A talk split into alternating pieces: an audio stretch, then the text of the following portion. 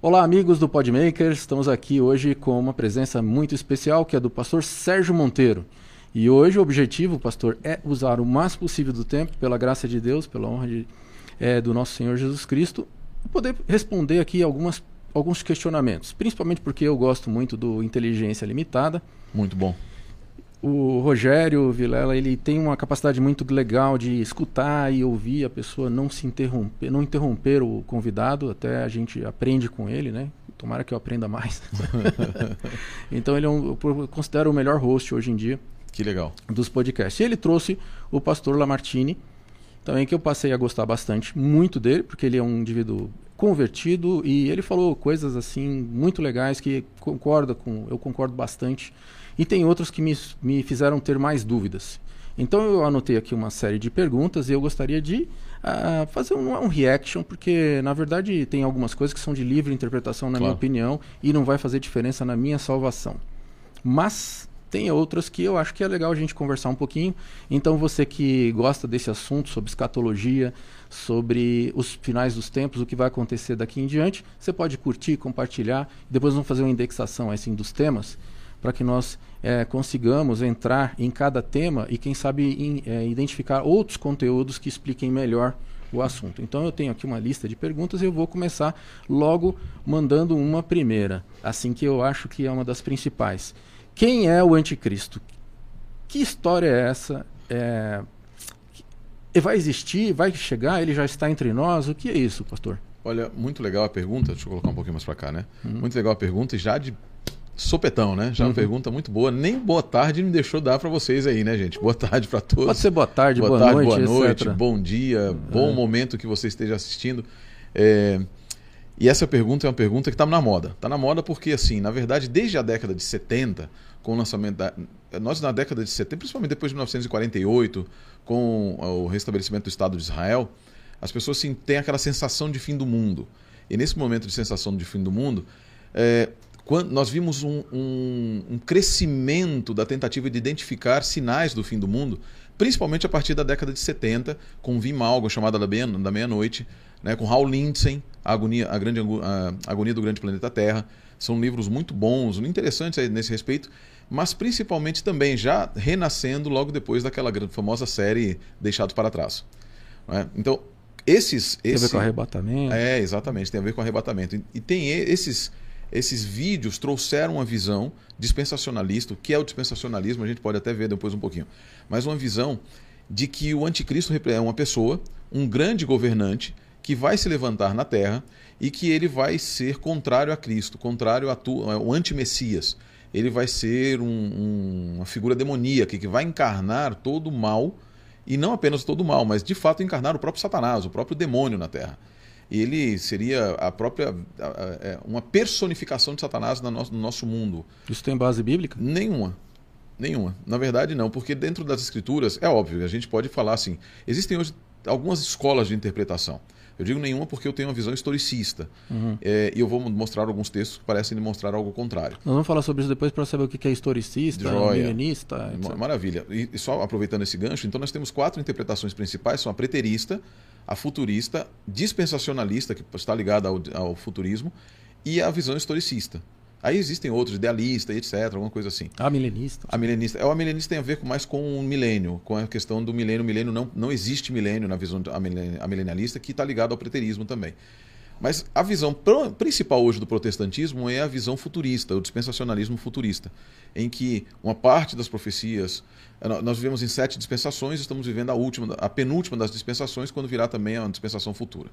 Dentro dessa dispensação existe uma semana é, profética, de acordo com o pensamento dispensacionalista, em que sete anos o anticristo fará uma, uma aliança com muitas pessoas e essa aliança com muitas pessoas será quebrada no meio, enquanto ele vai se declarar como contrário a Cristo ao contrário do que ele vinha apresentando antes. A igreja é arrebatada antes, a gente falando de arrebatamento também, a igreja sai da terra antes. É, eles falam isso. É, eles falam isso. Assim, eu não concordo com nada disso, estou apenas descrevendo. Certo. Existem dois modelos também aqui no com relação, que é o pré-tribulacionismo e pós-tribulacionista. No pré-tribulacionismo, a igreja é arrebatada antes, e aí vem a tribulação de sete anos, e essa tribulação aqui, é, ela é mais ou menos para a conversão dos judeus, do povo judeu, etc. Um último tempo de graça para aqueles que não, não aceitaram nesse período. Mas falando sete anos, no meio sete do... anos. No meio, no meio do período ele se declara, ele se levanta contra tudo que, que se levanta a Deus. De onde eles tiram essa ideia, na verdade? É de Daniel 9, verso 24 em diante. Porque ele fala, no meio da semana, né, é, no meio da semana fará, ele fará, fará cessar sacrifícios e oferendas, e eles entendem que esse príncipe não é o Messias, mas é o anticristo. E é o que vai se colocar no lugar de... que se coloca no lugar de Deus. Na verdade, e aí tem um problema com relação a 1 Tessalonicenses, 2 Tessalonicenses, quando fala a respeito dessa figura. Porque quando fala do homem do pecado lá em Tessalonicenses, ele diz que ele já existia naquela época, então não é no futuro. Então já ele já está entre nós, dizia o apóstolo Paulo. O que diz em Tessalonicenses? É, vamos, vamos abrir aqui Tessalonicenses. Vamos pegar aqui para a gente para não ficar só no que né, a gente às vezes não lembra todos os textos, mas em Tessalonicenses... E era bom também falar um pouquinho sobre o original, claro, né? Claro, tá, exatamente. No, porque o pastor Sérgio Monteiro, para quem não conhece, tem que estar tá conhecendo agora, a maioria das pessoas que estão assistindo já conhecem, ele é especializado, ele é especialista e é, na linguagem do original, do hebraico. Então isso é muito importante, você vê o que foi escrito realmente, ah, pelo menos é, foi copiado né, dos originais. Dos e, autógrafos, né? Dos, da, da, Bíblia. Então, nós, como é que está aí? Então, vamos lá. Em, primeira, em 2 Tessalonicenses 2, diz o seguinte, é, verso 3. Ninguém de modo algum vos engane, porque isto não sucederá sem que venha primeiro a apostasia e seja revelado o homem do pecado, o filho da perdição.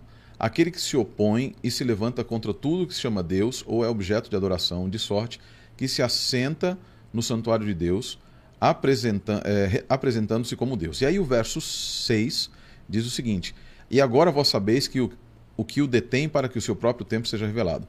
Pois o mistério da iniquidade já opera, somente há um que agora o detém até que seja posto fora, o verso 7.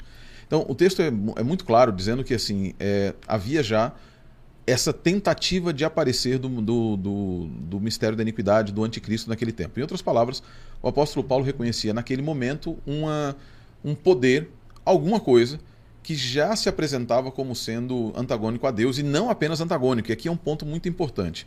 Porque lá no verso 2, que nós lemos agora, no verso 4, melhor dito, que diz assim: Aquele que se opõe se levanta contra tudo, que, contra tudo que se chama Deus, ou é objeto de adoração, de sorte que se assenta no santuário de Deus, apresentando-se como Deus. E aqui você fica, ué, peraí, se opõe a tudo que se levanta a Deus, ou seja, aparentemente seria ateísta, mas ele quer ser conhecido como Deus.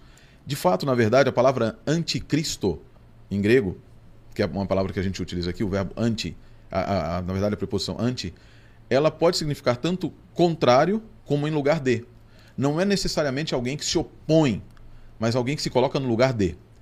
Com o objetivo também de se opor. Então, aqui o apóstolo Paulo utiliza a, essa, essa, esse campo semântico, essa variedade semântica da, da, da, da preposição anti, para nos dar um duplo significado do anticristo. Ele não é apenas alguém que vai estar contrário a Deus, mas alguém que vai estar contrário por se colocar no lugar de Deus, se apresentar como sendo Deus.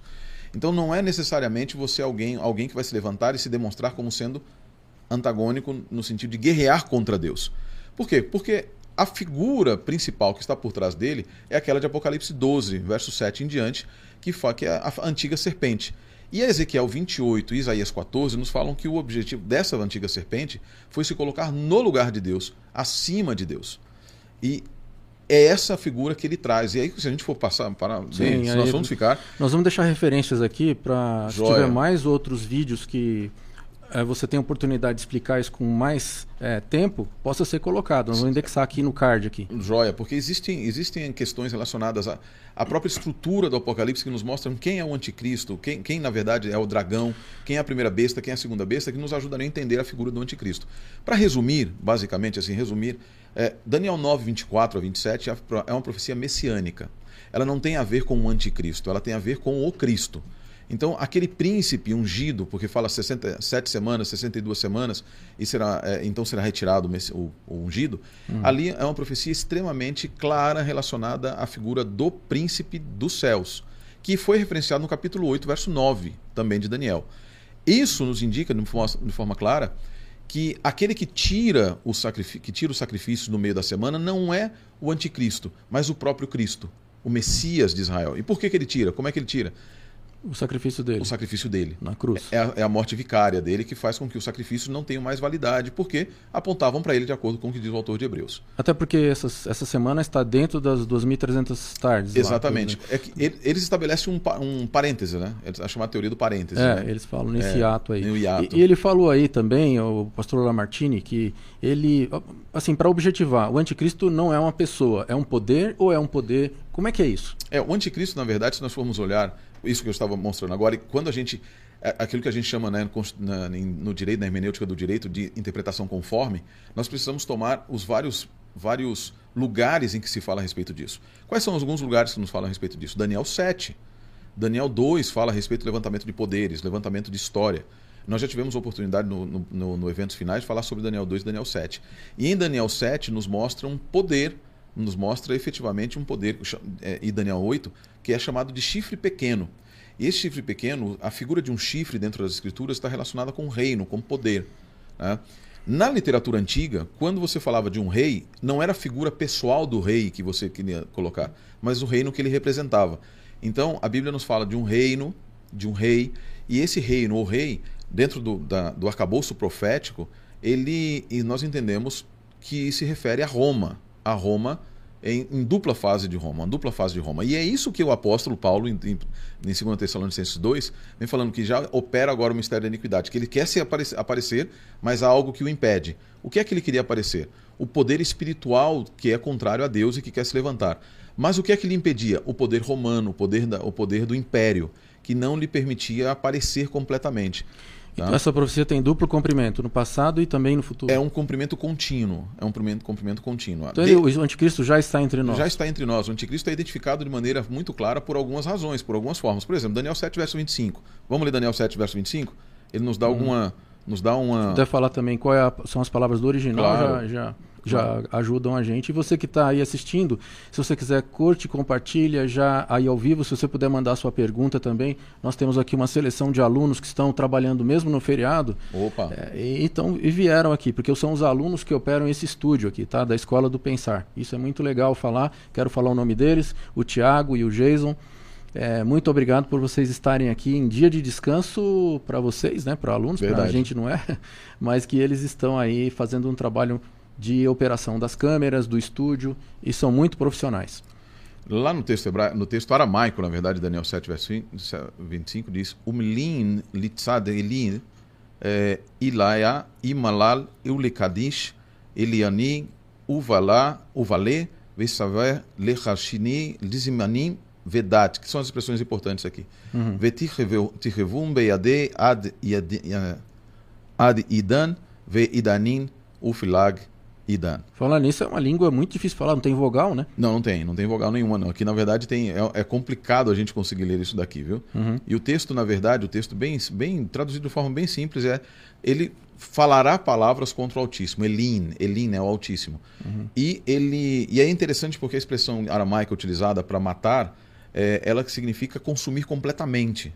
Né? Ele vai consumir completamente uma guerra de uma guerra de destruição ele não apenas quer silenciá-los, mas quer destruí-los efetivamente. E quem são os que ele quer destruir? O Kedushin, Kedushin Elim, que são os santos do Altíssimo.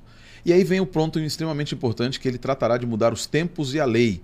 E aqui a gente às vezes interpreta de uma maneira muito errada aqui o que, que significa essa expressão, tá? É, porque ele diz o seguinte: o Sivar lechashneya zmanim vedat. Né? Vedat quer, quer dizer os tempos, vedat, que quer dizer a legislação, a lei. Aqui não aparece a palavra Torá. Agora, o que são os decretos, né? Uhum. O que é a palavra Zemanim? Zemanim, quer, em aramaico, essa palavra Zemanim, ela quer dizer, efetivamente, ela tem uma referência aos tempos santos, aos tempos da lei. Não é a ideia de mudança de calendário, como muitas vezes as pessoas têm entendido. Por, entendido. É mudança do dia de guarda, essas coisas. É mudança dos tempos sagrados de Deus, dos tempos divinos, dos tempos que na lei estão relacionados com a apresentação diante de Deus. Seja ele o Shabat semanal, seja ele qualquer outro tipo de tempo que haveria lá. Eu acho interessante que assim o, o no cristianismo, nós, é, no cristianismo de hoje, é até as pessoas não gostam muito de fazer. É, a, fez festa judaica, o pessoal já fala que é judaizante. Mas o povo para para carnaval, que é uma festa pagã. Uhum. Para tudo, fica todo mundo feriado, em festa pagã, etc. Mas aí faz uma festa judaica, não, é, é judaísmo. Essa ideia, e aí se eu fosse tivesse tempo, Uhum. eu, é, já vai estar aí também deixar nos nossos cards aqui. aqui, Isso. é, para demonstrar para vocês assim como tudo isso aconteceu de maneira muito clara dentro da igreja romana a partir do quarto século. Então, assim, tem gente que fica pensando, "Ah, o anticristo vai aparecer. Não, o anticristo já, Já está entre nós. Tudo aquilo que é anti, o, anti a, a, mensagem, a mensagem de que Cristo veio pode ser considerado anticristo, é isso? É, exato. E aquele que se coloca como sendo um, alguém que substitui Jesus também, seja ele aqui, porque o único qual é o único substituto que Jesus deixou para nós, de Claro. acordo com João 14. É o Espírito Santo. É o Paráclitos, o outro Paráclito, que é o, o, o, o Espírito Santo. Qualquer pessoa que se coloque, Cristo disse em Mateus 24, que qualquer um que viesse dizendo, eis que eu sou o Cristo, etc., que você entenda que ele não é. Anátema. Tem É anátema. É anátema. Em outras palavras, Jesus estava prevendo o anticristo. As figuras de anticristo que. E o, e o apóstolo João, na terceira carta de João, fala a respeito do anticristo já existindo naquele tempo também. Tá? Então, porque quem espera o anticristo fica tentando achar assim, não, quando vier o anticristo eu vou me arrepender. É, pois é, não, o anticristo já está entre nós, então arrependam-se agora. Já É, está hoje é o nós. dia da nossa salvação. Exatamente, é o que diz Hebreus 4. Então o que nós temos que lembrar é assim: o anticristo dentro das escrituras, e assim, para a gente resumir bem de forma bem apressada, é um poder que se levanta não apenas para contradizer Deus, para contrariar, mas para tirar, e aqui vem o capítulo 8 do livro de Daniel e o capítulo 9 de Hebreus, que nos ajudam a entender. Ele tira do príncipe o contínuo, que as- nas nossas traduções diz o sacrifício contínuo, que em hebraico é tamid, que quer dizer a, a intercessão contínua. Porque tamid se referia à luz que ficava constantemente, ao pão da presença, ao sacrifício, à, à água da continuidade, tudo que tinha a ver com, com o ministério sacerdotal terrestre era tamid. E ele tira do príncipe dos exércitos. Exército na Bíblia é, é uma referência ao povo de Deus. Então ele tira do príncipe dos exércitos eh, de Cristo, do Messias, Uhum. tira o contínuo, tira a intercessão. De que maneira é isso? Como é que ele tira? Há um, e aí ele diz o texto, quando em Daniel 8 também, diz o seguinte, o Daniel 8.11, diz que ele coloca um exército sobre esse príncipe. Por isso que nós entendemos que ele não é apenas uma pessoa, porque ele coloca um exército para simbolizar, para dessignificar a, a intercessão de Cristo, apresentando alguém que pode interceder no lugar dele. Hum, tá. Aí nós vamos para duas bestas e tal. Exatamente. As duas, dois animais, né? Os dois grandes animais. Agora, o, o- o- o- bom, então, o pastor Lamartine, ele fala ali, e eu até pensava até essa conversa nossa aqui, eu, eu achava que a visão dele tinha, se parecia muito com a minha, que era a questão de achar que o anticristo, é, que se põe agora entre nós, atrapalhando a, a nossa própria, nos nossos tempos, a nossa ligação com, com Jesus, com, com Deus, em relação a, a pedir perdão dos nossos pecados e tudo mais, é o que tira o tempo de, de vermos a Cristo. Então ele acha que tem a ver com a com a tecnologia, com a inteligência, o próprio celular, essas coisas que vieram que tiram isso aí seria uma espécie de anticristo. Então, eu não preciso esperar que isso tire o tempo. Eu já sei que o anticristo já se opõe a Cristo desde Desde, desde, desde Cristo- antes de Cristo vir. Aí nós vamos entrar nesse assunto aí, porque se- a na onisciência de Deus e essa, essa de coisa, porque se agora vou, essa é a segunda pergunta, então já ficou bem clara. Mas deixa eu só colocar um negócio rapidinho aqui. Sim, o que, que é a tecnologia? A tecnologia é um instrumento. O que é tecnologia efetivamente? Te... Tecnos é o conjunto de habilidades técnicas do ser humano. Então, quando você vê defini... definindo etimologicamente, tecnologia é o conjunto de habilidades dos seres humanos. Então, isso aqui não é tecnologia, isso é instrumento tecnológico. Do dia de hoje. Exato, isso é um instrumento tecnológico, ou seja, é, um, é uma expressão da nossa tecnologia, é uma facilitação. Agora, pastor, tá exagerado. As pessoas Isso. Elas, elas pegam isso aqui, você vai andando na rua. E esbarra eu passei gente, lá, né? É. lá na, na, na- na Paulista mesmo. Você não conseguia olhar, tava todo mundo assim. É, Então, assim, isso aqui não tira o tempo totalmente da, da, da nossa comunhão. Mas não apenas isso, porque assim, quem nos dá as habilidades? Em que, para quem nós devemos devolver as habilidades? A Deus. Então a tecnologia verdadeira, ela, ela parte, ela brota do conhe- reconhecimento de um dom de Deus e ela deve ser retornada para Deus. Quando nós colocamos aqui no celular, Mais na tempo. TV, ou mais tempo, ou colocamos isso como sendo a tecnologia de verdade, nós nos destecnologizamos. Porque nós somos a verdadeira tecnologia.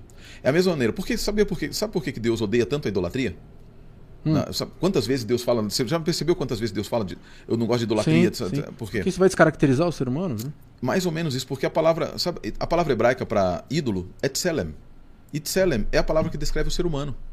Quando o ser humano eh, olha para, quando Deus faz o ser humano, ele diz que dele foi criado a imagem e semelhança de Deus.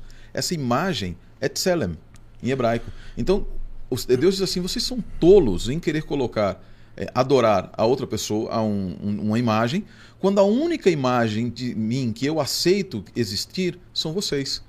Isso é então, perfeito. né, quando, é a única coisa. Então, assim, quando nós pegamos a tecnologia, qual é a única tecnologia que Deus aceita efetivamente que seja é, o foco da sua vida? Você. Sim. Aí, quando nós colocamos- Seja os vossos corpos. Exatamente, Como aceita sacrifício. como sacrifício vivo diante de Deus. Quando a gente coloca na- aqui, quando a gente coloca aqui a nossa- as nossas Atenção, expectativas tudo. tecnológicas, nós efetivamente estamos dizendo que nós não teríamos capacidade de fazer nada. Por exemplo, aquele livro Homo Deus, do Yuval Noah Harari, do Harari. eles falam e acreditam piamente que a tecnologia vai salvar a humanidade, que vai se conseguir inclusive a, A imortalidade. a imortalidade. Isso não seria uma forma, assim como fazer um paralelo com aquele que Nimrod, que queria, que, que chamou, vamos construir uma torre que toque ao céu, Sim. na Torre de Babel. Aham. É a mesma coisa que tirar a atenção e tentar fazer por si É a próprio. transhumanização, né? É a transhumanização. transhumanização, é. O que Elon Musk quer fazer, É, que- é, se nós olharmos hoje, por exemplo, existe um instituto de, instituto de genética avançada lá da- de, de Bern, na Suíça, Bern, e eles dizem, eles, já, eles estão com testes, te- com é, testes genéticos para que nossa vida seja estendida até mais de mil anos. É a busca pela imortalidade sem Deus. Porque a busca pela imortalidade não é o problema. A busca pela melhor, melhoria da qualidade de vida não é o problema. A busca por, por erradicar as doenças que foram trazidas pelo pecado não é um problema. Sim. O problema é quando nós fazemos isso sem Deus. Mas eu gostei muito do livro do Yuval Harari, Ele é quando muito ele bom. fala, sabe o quê? Ele fala assim, nós com toda essa tecnologia não conseguimos colocar um minuto sequer a A mais, mais na nossa vida. na nossa vida, só adiamos a morte. É. Achei excelente. Ele é fantástico. O Harari é muito bom. O Harari é muito bom. Mas seria isso. Agora, próxima pergunta aqui. Ah, é, por que Deus fez um anjo tão poderoso, né, como Lúcifer, que nem é Lúcifer, né? Samael. Samael. E por que, que ele fez sabendo que ia acontecer isso, ia, ia acontecer todas essas coisas, ele ainda criou aquele ser? Essa é uma pergunta muito interessante relacionada que tem, tem a ver também com a questão do livre-arbítrio e como Deus cria suas próprias criaturas. Né? É, a gente vai falar sobre isso mais adiante, eu acredito. Sim. Mas assim, essa questão, Deus cria sempre seres livres. E ele toma um risco sobre deles. Ele assume os riscos. E os riscos, assim, é óbvio, mas ele assumiu o risco por mim, né? porque no final das contas sou eu que estou sofrendo tudo isso. Queridos, nós, é, é, eu me recordo de uma frase de um amigo, Ivan Saraiva, que ele dizia assim: ninguém tem saudades como Deus tem saudade. Ninguém está esperando Jesus há dois mil anos. Ninguém está esperando que Jesus volte há dois mil anos. Só Deus. Nenhum de nós vive mais do que 70, 80, 90 anos, 100 anos. Então o nosso sofrimento é passageiro em, em- em, é, sendo contraposto por uma promessa de eternidade. Mas Deus, ele é, ele, ele vem no tempo. Eu não creio num Deus atemporal, mas eu ve, ele vem no tempo. Mas ele convive com essa, com essa dor desde quando ele criou. Deus criou o tempo? Deus é o tempo. Deus é o tempo. Então, assim, a ideia de que Deus seja, de que o, tempo seja alheio a Deus, ela é errada biblicamente. Mas a ideia de que o tempo seja subordinado a Deus também é errado biblicamente, porque a própria noção de existência dentro da Bíblia pressupõe a noção de tempo. O tempo passa para Deus. De que maneira o tempo passa para Deus? Deus ele está restrito pelo tempo? Deus não está restrito pelo tempo, mas Deus tampouco está como algum. Eu me recordo de um, um autor há um tempo que ele diz: Deus é assim, isso aqui é o tempo e Deus está olhando para aqui, ó. Daqui É, ele, ele- move o tempo Eu já ouvi assim. isso aí, que, É. que, que ele olha a nossa vida como um círculo, como se você não tivesse meio e fim. Isso é problemático, porque veja o seguinte: imagine que Deus tivesse isso. O que, que estaria acontecendo exatamente nesse momento, na visão divina? Cristo estaria morrendo. Nesse mesmo momento. Nós já estaríamos na eternidade. Nós, Lúcifer estaria, Samael estaria caindo, Lúcifer estaria caindo. Ou não. Ou, não, não, Ou ele estaria lá ainda ou- louvando a Deus. É, ou estaria. Não, e aí você tem. é, ele estaria. Ao mesmo tempo, Deus estaria sendo louvado por Lúcifer e tendo Lúcifer caindo. É. Porque nessa, nessa noção de atemporalidade divina, em que o tempo está aqui, Deus está remoto do tempo do lado de cá, o tempo é um, é um constante presente para ele. Então tudo o que está acontecendo, ele vê tudo como uma foto. Parada, estática. Qual é a noção? É isso que a Bíblia nos apresenta? Na verdade, a Bíblia nos apresenta um Deus que é histórico.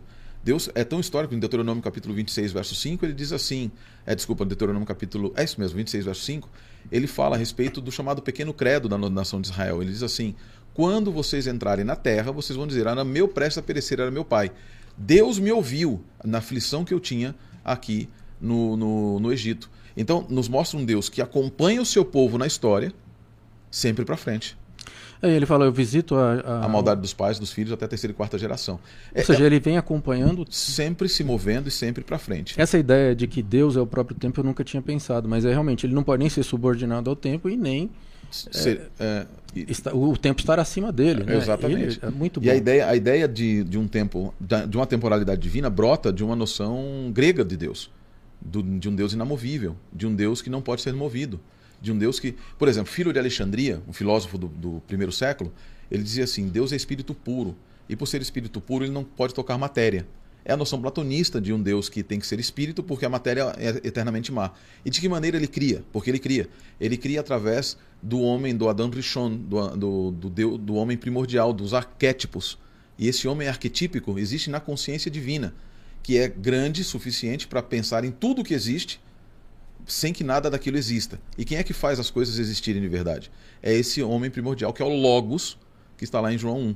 E ele traz as coisas em existência, porque o Logos é uma emanação criadora de Deus. Isso não é o que a Bíblia nos apresenta. Ou seja, colocar Deus na matéria é uma espécie de colocar ele dentro de uma caixa. Seria exatamente isso. Então, e, e a Bíblia nos, não nos apresenta isso. Relogi é, teologicamente falando, Deus é muito maior do que está dentro de uma caixa. Por isso que ele, ele, ele é, a Bíblia nos apresenta um Deus que se move, uhum. que não é a ideia do motor primeiro, né? Que assim, nada, ele não pode ser movido por nada, Só mas tudo contínuo, move. Auto contínuo. É, do moto contínuo. Ele não pode ser movido por nada, mas, mas, mas tudo move. Não é a ideia de Deus. Deus ele pode ser movido, mas é movido pelo quê? Pela sua vontade. Uhum. Pela sua vontade. Ele se move no tempo e ele se move no espaço. Agora, a palavra dele, a, sobre, a, quando, fala no, quando ele fala aqui sobre a, o poder da palavra, as coisas vieram a existir. Exato. É porque existe um conceito, na verdade, chamado certeza divina, de Ibn Ezra que é, por exemplo, sei, é, as profecias geralmente são vazadas no texto hebraico utilizando formas do passado, falando bem grosseiramente, porque o hebraico não tem passado, presente e futuro. Isso é legal, porque o hebraico não existem formas do passado, presente e futuro nos verbos hebraicos. Eles têm qualidade de ação, ação terminada no passado, ação já terminada, ação em curso. Em curso. E ação futura? É ação em curso. Ação em curso. claro, inclusive o futuro não existe, né? É a direção, exato, né? Exato, exatamente. É direção. Essa é a ideia, na verdade. Então, como o futuro não existe aqui, tem todo um monte de questões filosóficas a esse respeito. Mas veja, é, quando Deus fala, ele utiliza certeza. E não porque ele já porque ele está de fora olhando, mas é porque ele vai moldar os acontecimentos de maneira a que, eles, a que sua palavra jamais deixe de, de, de, de ter validade. Vai fazer. Um exemplo claro disso eu acho isso maravilhoso, já falei isso aqui na, na Escola do Pensar uma certa feita, é quem é a mãe de, de, de Artaxerxes I Longímano? A mãe de Artaxerxes I Longímano, que é o filho de Xerxes, que deu o decreto lá em 457, que inicia as 2.300 tardes e manhãs, é Sim. é Esther. Ah. É Esther, ou pelo menos madrasta. É da linhagem de. É, exato, ela da é judia. judia. É, é eu estou recebendo um, um, recado aqui, eu até acho que teve trocar a posição do Thiago com o Jason, até. Eu não sei se é possível, então o Thiago ficar ali perto do microfone. Thiago, o que, que você queria falar aí? Tem gente já na, no, no, online, perguntas, é isso que você quer falar? Outra coisa? Tá recado pra gente? Há muita gente assistindo, inclusive diversas perguntas aqui do pessoal assistindo. Legal, então vai separando as perguntas, é aquelas que têm a mesma. que tem a a relevância legal. E você que está assistindo aí, pode curtir, compartilhar, colocar. É, nós temos aqui uma oportunidade única. Não que o pastor vá sumir da terra, mas ele vai para Nova Zelândia, não é? Brincadeira. Estamos indo. Vai morar lá, pastor? Vou. Com a graça Sim. de Deus, vamos morar lá. Vamos cuidar de, um, de uma igreja lá. De duas, provavelmente duas igrejas lá. É. A Escola do Pensar vai perder aqui o pastor nosso e o Brasil não. vai perder a sua presença aqui não, na... a Escola do Pensar nunca vai me perder porque ela vai estar no meu coração sempre. Tenho certeza disso. Que bom, obrigado. Seja sempre bem-vindo aqui. E também pela live, vamos fazer live aqui então, né? Essa é a boa tecnologia, né? É o bom, uso da é. tecnologia, né? Independente de onde estejamos, podemos falar para todos que estiverem conosco.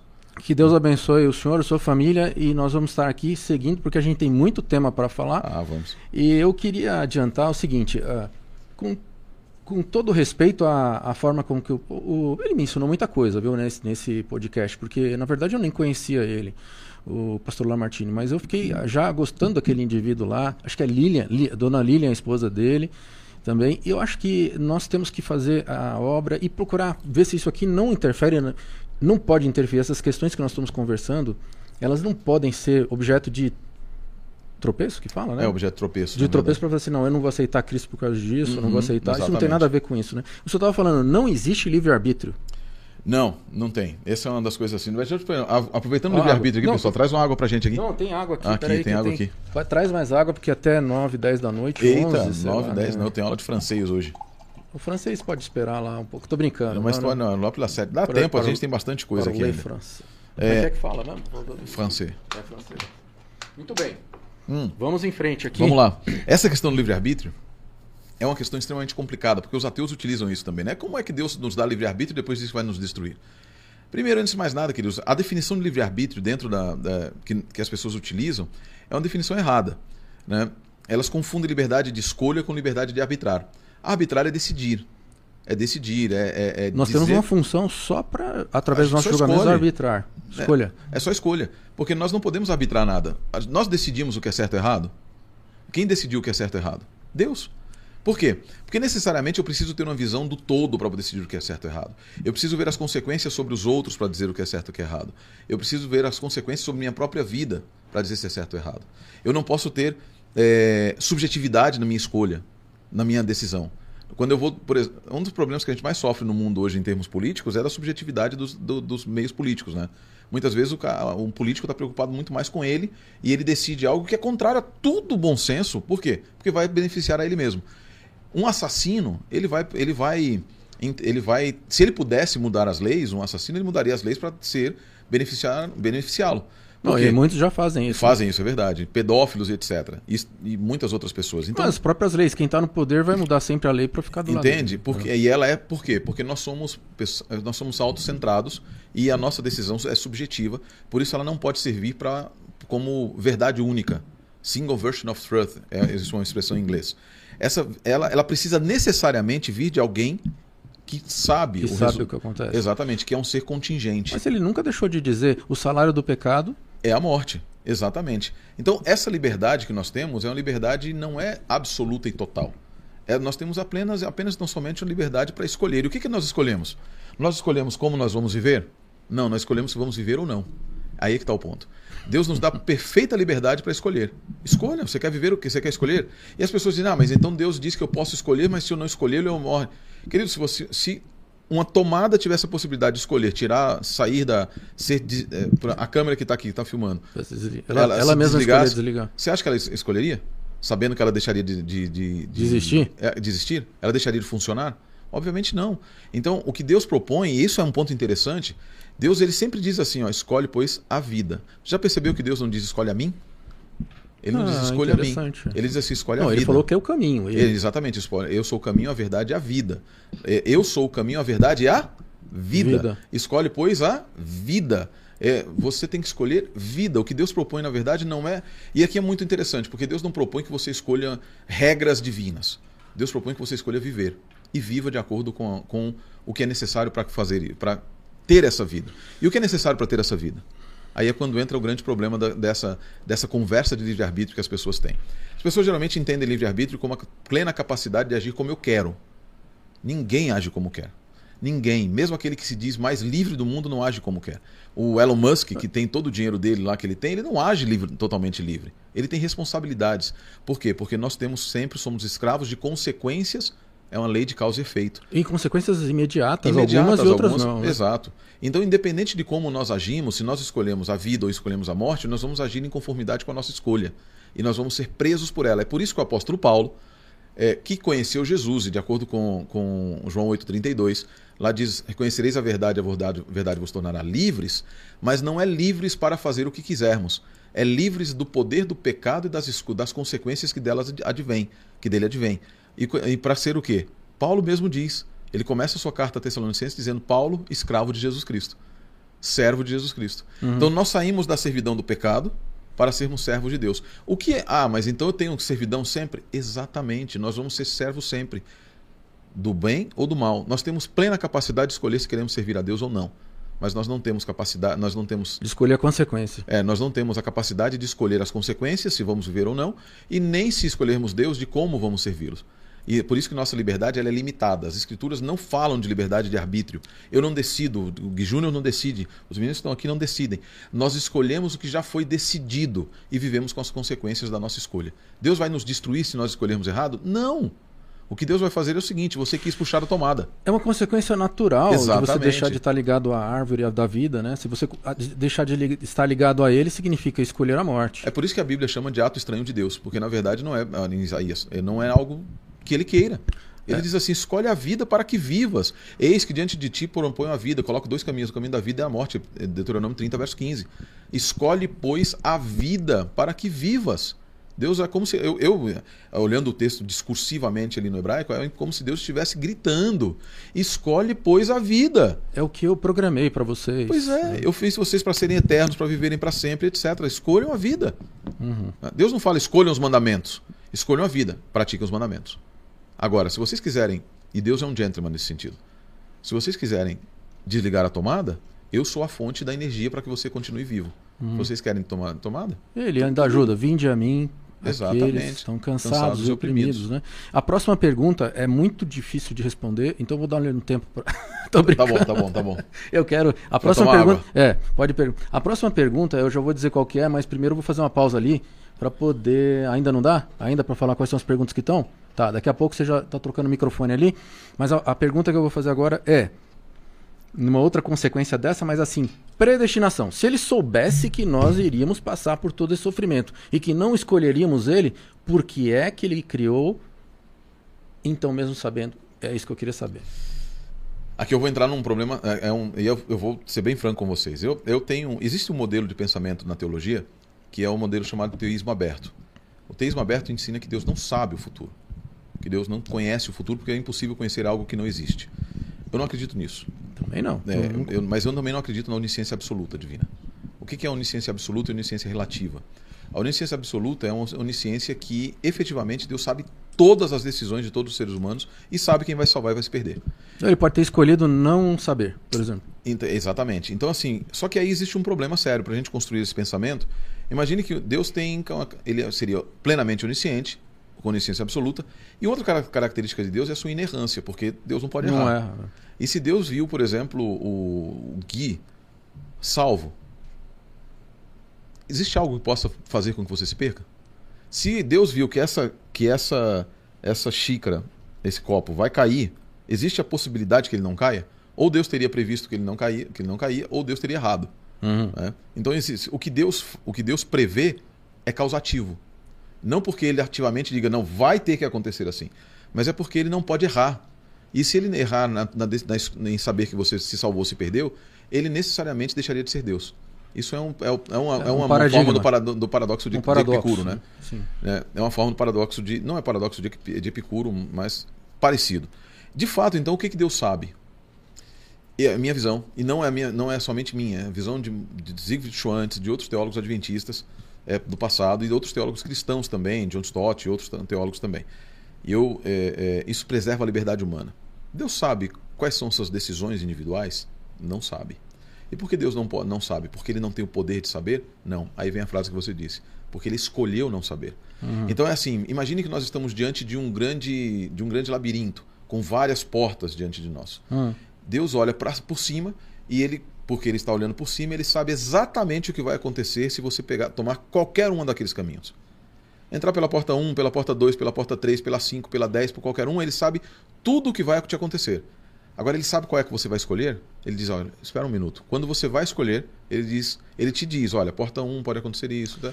tal. Agora ele vai dizer, quando no momento que você vai escolher, ele diz, espera um pouco e ele fecha os seus olhos. Uhum. Ele fecha os olhos e você Como escolheu. uma forma de respeito. de absoluto respeito pela liberdade individual. Eu ah, me permita assim ser até colocar uma outra interpretação. Eu não tenho essa essa esse essa, esse naipe aí para poder estar colocando aqui o que eu acho acima do que você já estudou. Imagina. Mas aquela primeira lá que você falou que Deus é o próprio tempo, para mim já basta. Porque se eu vou ter é, uma eternidade para poder aprender as coisas de Deus e não vou terminar de saber, por que, que eu ia saber sobre isso é, logo agora, né? Pois é. Então, assim, se ele é o próprio tempo, e se nesse momento ele preferiu ser assim, ou seja, ele como um grande matemático é, que pode saber todas as coisas e consegue toda a matéria está sujeita a ele, eu não preciso ficar preocupado com isso não, agora. Não tem. E para ele é muito simples, ele preserva, porque a- a- o ser humano está sempre preocupado, é a discussão entre arminianos e calvinistas.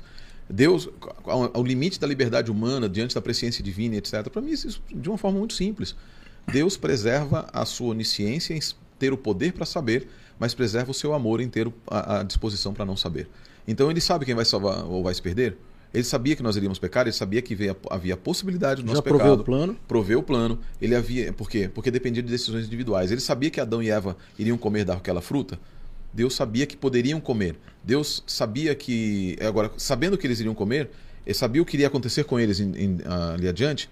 Deus sabia. Mas Deus sabia que eles iriam comer e determinado que eles iriam comer? Não. Não, porque.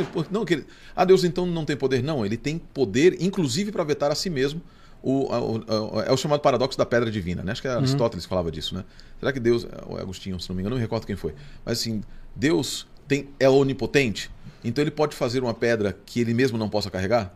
Ah, exato. Esse é um, é um paradoxo, né? Para começar, essa daí, esse paradoxo foi resolvido hoje, para mim, na minha opinião. Porque quando você diz que ele é o próprio tempo e ele também é, não está nem sujeito a ele, nem o tempo está acima dele, para mim isso aí está num nível de compreensão que lá na eternidade, se ele quiser revelar para mim, é, ok, muito obrigado, Senhor, louvado seja Deus. O, o importante vou... é estar lá, né? O importante é estar lá. E outra coisa também, não acredito que isso vai fazer alguma diferença no meu caminho ou no meu, na minha fé com ele. Com Louvado seja Deus. O mais importante então é saber que, independente de, da onisciência absoluta, onisciência seletiva, Deus está trabalhando para que ele já trabalhou desde o passado, trabalha no presente e continuar trabalhando para que todos nós possamos estar salvos. É. Muito bom. Então agora eu, eu vou dar a palavra para o Tiago. Tiago, o que, que você queria falar? Bom, há duas perguntas aqui muito interessantes. Uma de nosso amigo Otávio Coque, aluno da Escola do Pensar, e outra Otávio, de... um abraço para você, Otávio. E outra de Wesley Mercedes, que faz parte aqui do Clube de Desbravadores Sentinelas também. Você viu que ele deu uma puxada para cá, né? Do, das pessoas. Isso, né? já percebi. Não tem né? pergunta da Argentina, não é, tem nada, é, né? Não tem nada, né? Eu acho que ele está fazendo seletividade ali. É, é. Vale de Oca isso daí. É. Fala aí, Thiago. Bom, a pergunta do Wesley diz o seguinte: quando estivermos no céu, ainda assim haverá o livre-arbítrio, certo? Não. Então, existe a possibilidade que no meio de nós ainda exista algum outro ser capaz de dar estopim ao pecado, assim como Lúcifer?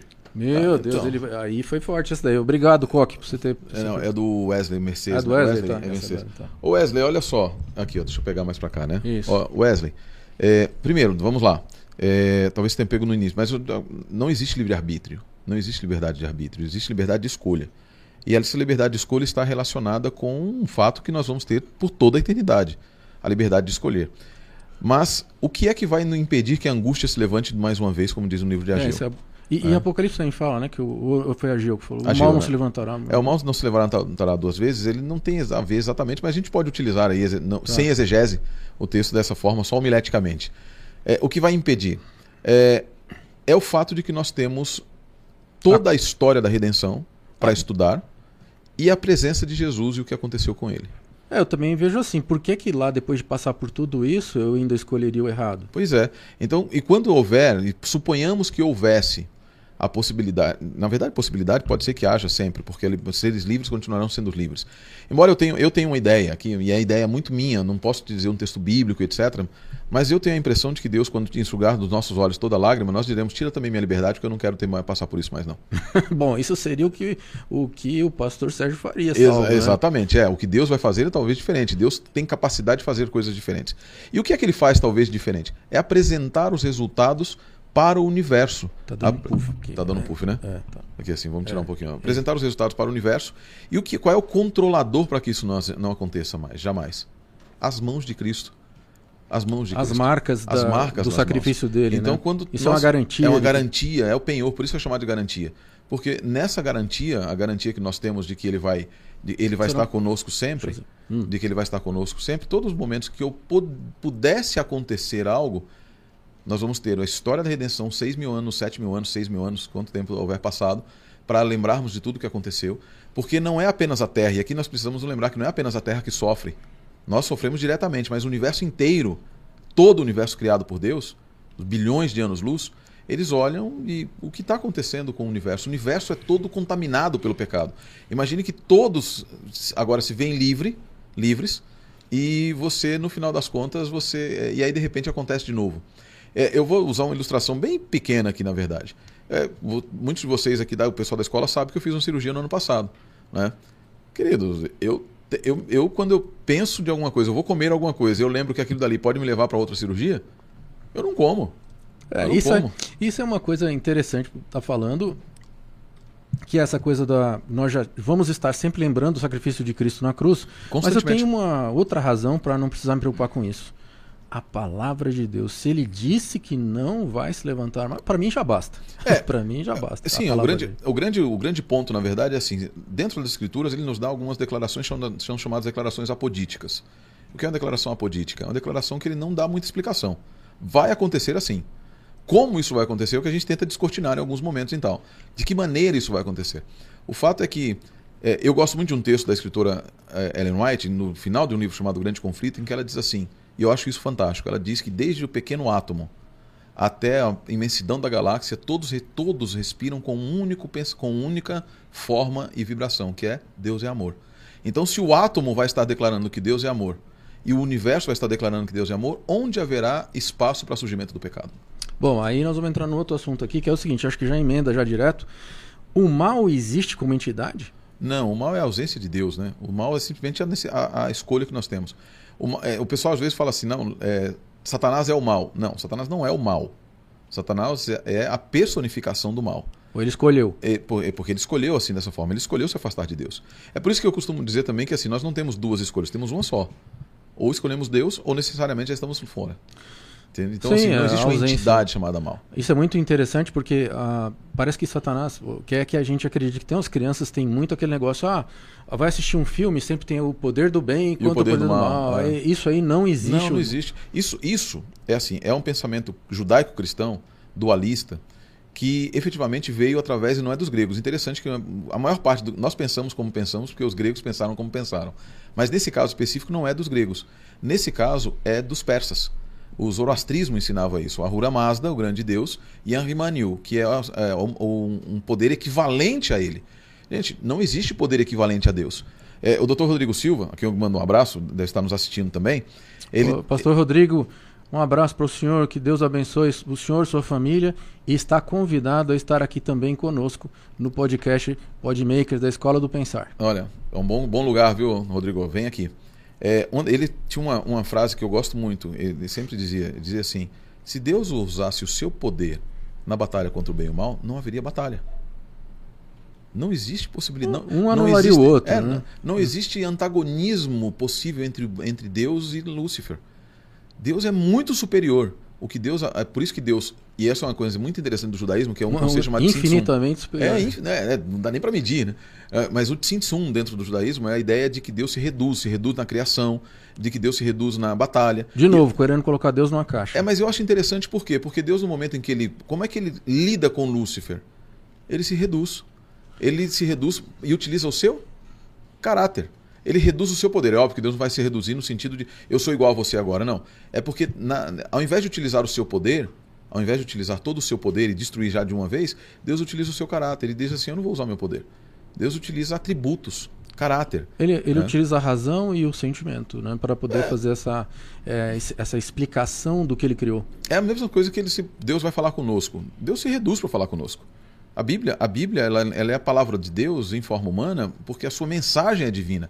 Mas Deus não é representado como escritor dentro da Bíblia, nem como autor. Existem erros gramaticais da Bíblia, existem erros históricos, algumas coisas assim.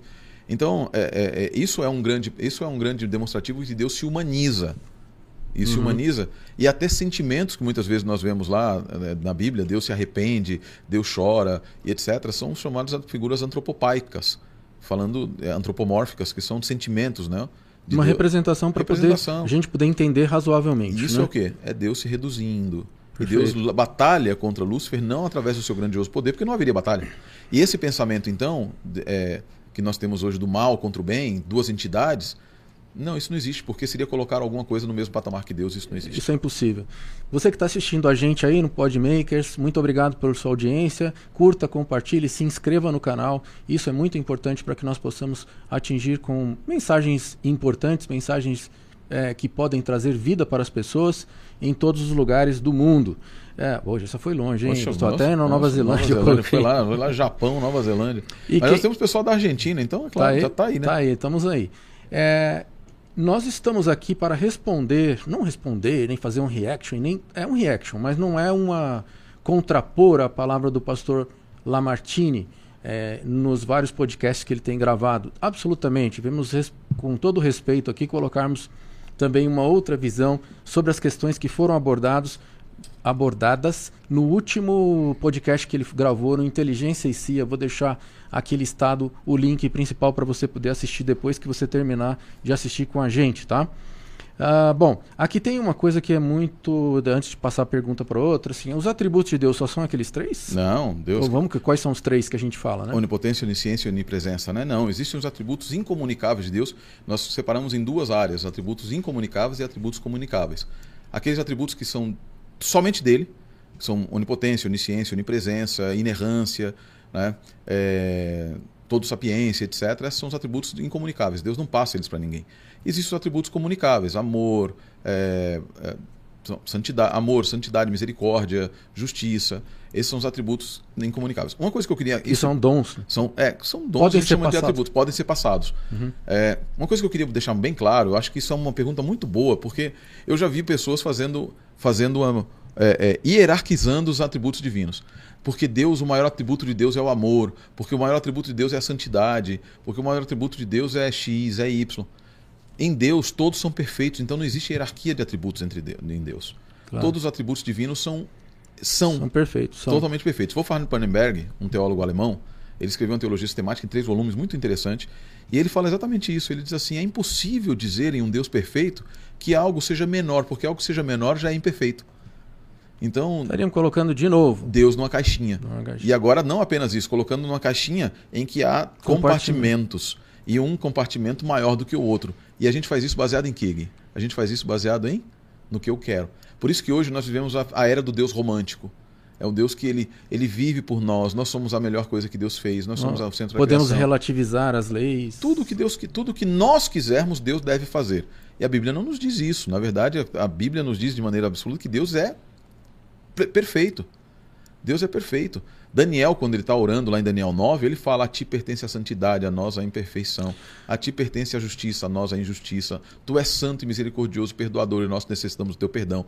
Então, assim, é, é, eu gosto muito de uma frase de Filo, que ele, de novo, filho de Alexandria, mas é uma frase que eu acho Aquele muito legal. Aquele que era da época de Josefos, não, é outro Filo. Não, é isso mesmo. É Josefo eram, eles eram mais ou menos contemporâneos, da época de Jesus, Paulo, etc. É, Filho ele tinha uma frase que ele dizia assim: nada podemos saber a respeito de Deus a não ser aquilo, a, a, não ser pela via negativa. Eu escrevi um artigo sobre isso há muito tempo. O que é a via negativa? Na filosofia, via negativa é, são declarações a respeito. Eu não posso fazer declarações diretas sobre algo, eu faço declarações sobre o que aquele algo não é. Então, por exemplo, Deus. Não, é tipo a dialética, assim. Seria na dialética via positiva e via negativa. Então, Deus é, é é... Porque ele não é isso, ele é aquilo. Né? É, eu nem chego no porque ele não é isso, ele é aquilo. Eu digo assim, Deus não é isso. Então Deus não é homem, ponto. Deus não é imperfeito, ponto. Eu nem defino o que é perfeição. Deus não é imperfeito. Deus não é, é limitado pelo espaço, ponto. Deus não é isso. E eu vou fazendo. Filho faz muito disso. É, e os filósofos antigos faziam muito disso. Os tomistas faziam disso também, que é os que vieram de Tomás de Aquino. É, faziam muito disso. Assim, Deus não é, Deus não é, Deus não é. O grande problema da escolástica da igreja medieval é justamente quando tentou definir o que Deus é. E aí a bagunça ficou feita, né? Aí é começou... é o que eu quiser. É o que eu quiser. Ah, o que, que você está falando ali, é só para traduzir, essa questão do relativismo. Não, Deus aceita eu assim, Deus aceita eu assado, eu posso continuar fazendo isso, aquilo. Isso não é bíblico. Não. Deus não aceita ninguém. Esse negócio, por exemplo, venha, Deus, Jesus te aceita como você é, Deus te aceita como você é, é bobagem. Bobagem. Deus não te aceita como você é, A. A graça nos alcança, mas não. Deus te convida como você está. Você não precisa deixar nada para antes de ir até Deus. Mas o convite inclui uma, um convite também para permitir que Deus te transforme. É então, é porque assim, eu quero levar as trevas e lá vai ter luz, não tem como. É, que comunhão entre as trevas e a luz, diz o apóstolo Paulo. Então, assim, quando Deus nos convida, o convite sempre é para sair de um determinado lugar para vir a outro lugar. Por exemplo, por que Deus manteve o povo no deserto 40 anos? Porque, ah, boa é, pergunta. É, Por quê? Deus o manteve no deserto e tem uma frase que eu gosto muito que é assim: Deus tirou o povo do Egito, é, Deus tirou o povo do Egito em uma noite com braço forte e com braço estendido e mão forte. Mas demorou 40 anos para tirar o Egito de dentro do povo. é por isso que Deus assim manteve o povo 40 anos no deserto, porque o povo ainda não estava pronto para receber, é, para estar lá. Na, na... A ponto que, em, Números 13, verso 32, eles chegam a dizer que aquele povo que estava naquela terra era Hazak Mimeno. Hazak Mimeno em hebraico significa mais forte do que ele. Mais forte do que ele. Quando um povo não consegue reconhecer, eh, tinha sido tirado do Egito, tinha sido protegido no deserto, 300 e poucos anos de. de escravidão, 200, 430 anos de peregrinação, vários anos, dois anos eles estavam andando pelo deserto ali, eles estão há 10 dias, de 40 dias, vai um ano que ele fosse para chegar lá na, lá na cidade, andando, eles estão para chegar, os espias vão e passam 40 dias, eles estavam 40 dias, 60 dias, e eles olham e dizem assim, olha, não vamos subir porque aquele, aquele povo que na terra habita é mais forte, Razak Mimeno, mais forte do que ele. Ou seja, tudo o que estava acontecendo, tudo o que veio do passado, todos os milagres que aconteceram, é, foram nada para aquele povo. Eles estavam prontos para receber a maior bênção de todas, que era a posse da terra? Não estavam. Então disse- Deus disse: vocês não estão prontos, prontos ainda. É, até tem uns- algumas pessoas, eu já vi algum- alguns pregadores que falam, ah, aquela geração toda morreu. Eu não sei se morreu, Não, não mas morreram pelo menos todos, não. transformaram o coração, né? É, não morreram todos porque, na verdade, morreram só aqueles de 20 anos para cima. E a tribo de Levi não foi incluída. Então, às vezes, as pessoas falam: toda aquela geração morreu? Não. Os Só de- levitas que, que levavam os livros. É. Então, somente aqueles de 20 anos para cima, e Josué e Caleb e sua família não foram. E olha que coisa interessante, né? Mesmo depois da confusão toda, lá quando você tem. Como, como a graça de Deus é fantástica. Você tem Coré, a rebelião de Coré, e a Bíblia diz que a, a rebelião de Coré morreu, eh, abriu a terra e todos, É. e a sua família foram todos tragados. Só que depois nós vemos salmos escritos pelos filhos de Coré. Opa, então não foram todos. To- Não foram todos. Todos os que não aceitavam Exatamente, todos aqueles que se alinharam com Coré, com Coré, Nadab Abiú, Nadab Não. Abiú não, com Coré, esqueci o nome dos outros dois. É Nadab Abiú. Não, né? Nadab Abiú são os filhos de, de, de Arão. Coré da, não, Datan. Datan, Coré, Dantan, É. Datan e o outro que eu não me lembro o nome também. É, Jorão. Abirã, não, não. Acho que é Abirã isso mesmo. É, Datan esses, Abirã. esses três, todos que se alinharam com eles ali foram consumidos, mas os filhos deles se alinharam? Não, Deus não. E aqui vem um ponto importante, extremamente importante. Embora Deus prometa amaldiçoar, Deus é- está disposto a perdoar até a terceira e quarta geração. Deus Hum. dispõe, eu vou amaldiçoar. Mas se houver o arrependimento, e nós vemos isso num, num caso fantástico da Bíblia, Manassés. Manassés mandou serrar Isa- Isaías ao meio. Só que depois a gente vê Manassés sendo, sendo eh, recuperado três capítulos depois, lá no livro de, no livro de 2 Crônicas. Como é isso? É, Manassés não foi um rei da época de 720 a.C., mais ou menos, 700 e, e 780 a.C., mais ou menos. E a tradição judaica diz que ele era extremamente, a Bíblia diz, na verdade, que ele era extremamente é, ímpio.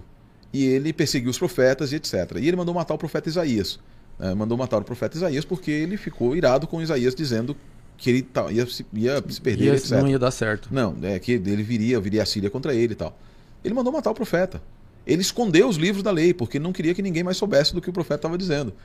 Ele. Só que pouco tempo depois, quando acontece a invasão da Síria, o que, que acontece?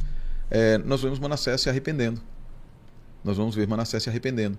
E ele sendo recuperado. o Não eram os do filhos dele, então? Seria a descendência dele ou não? É, Aí do que que acontece? Você vai ver pra frente que não deveria haver ninguém na, dos, pra frente Da linhagem linhagem dele. dele. Só que sentam no trono da da linhagem dele.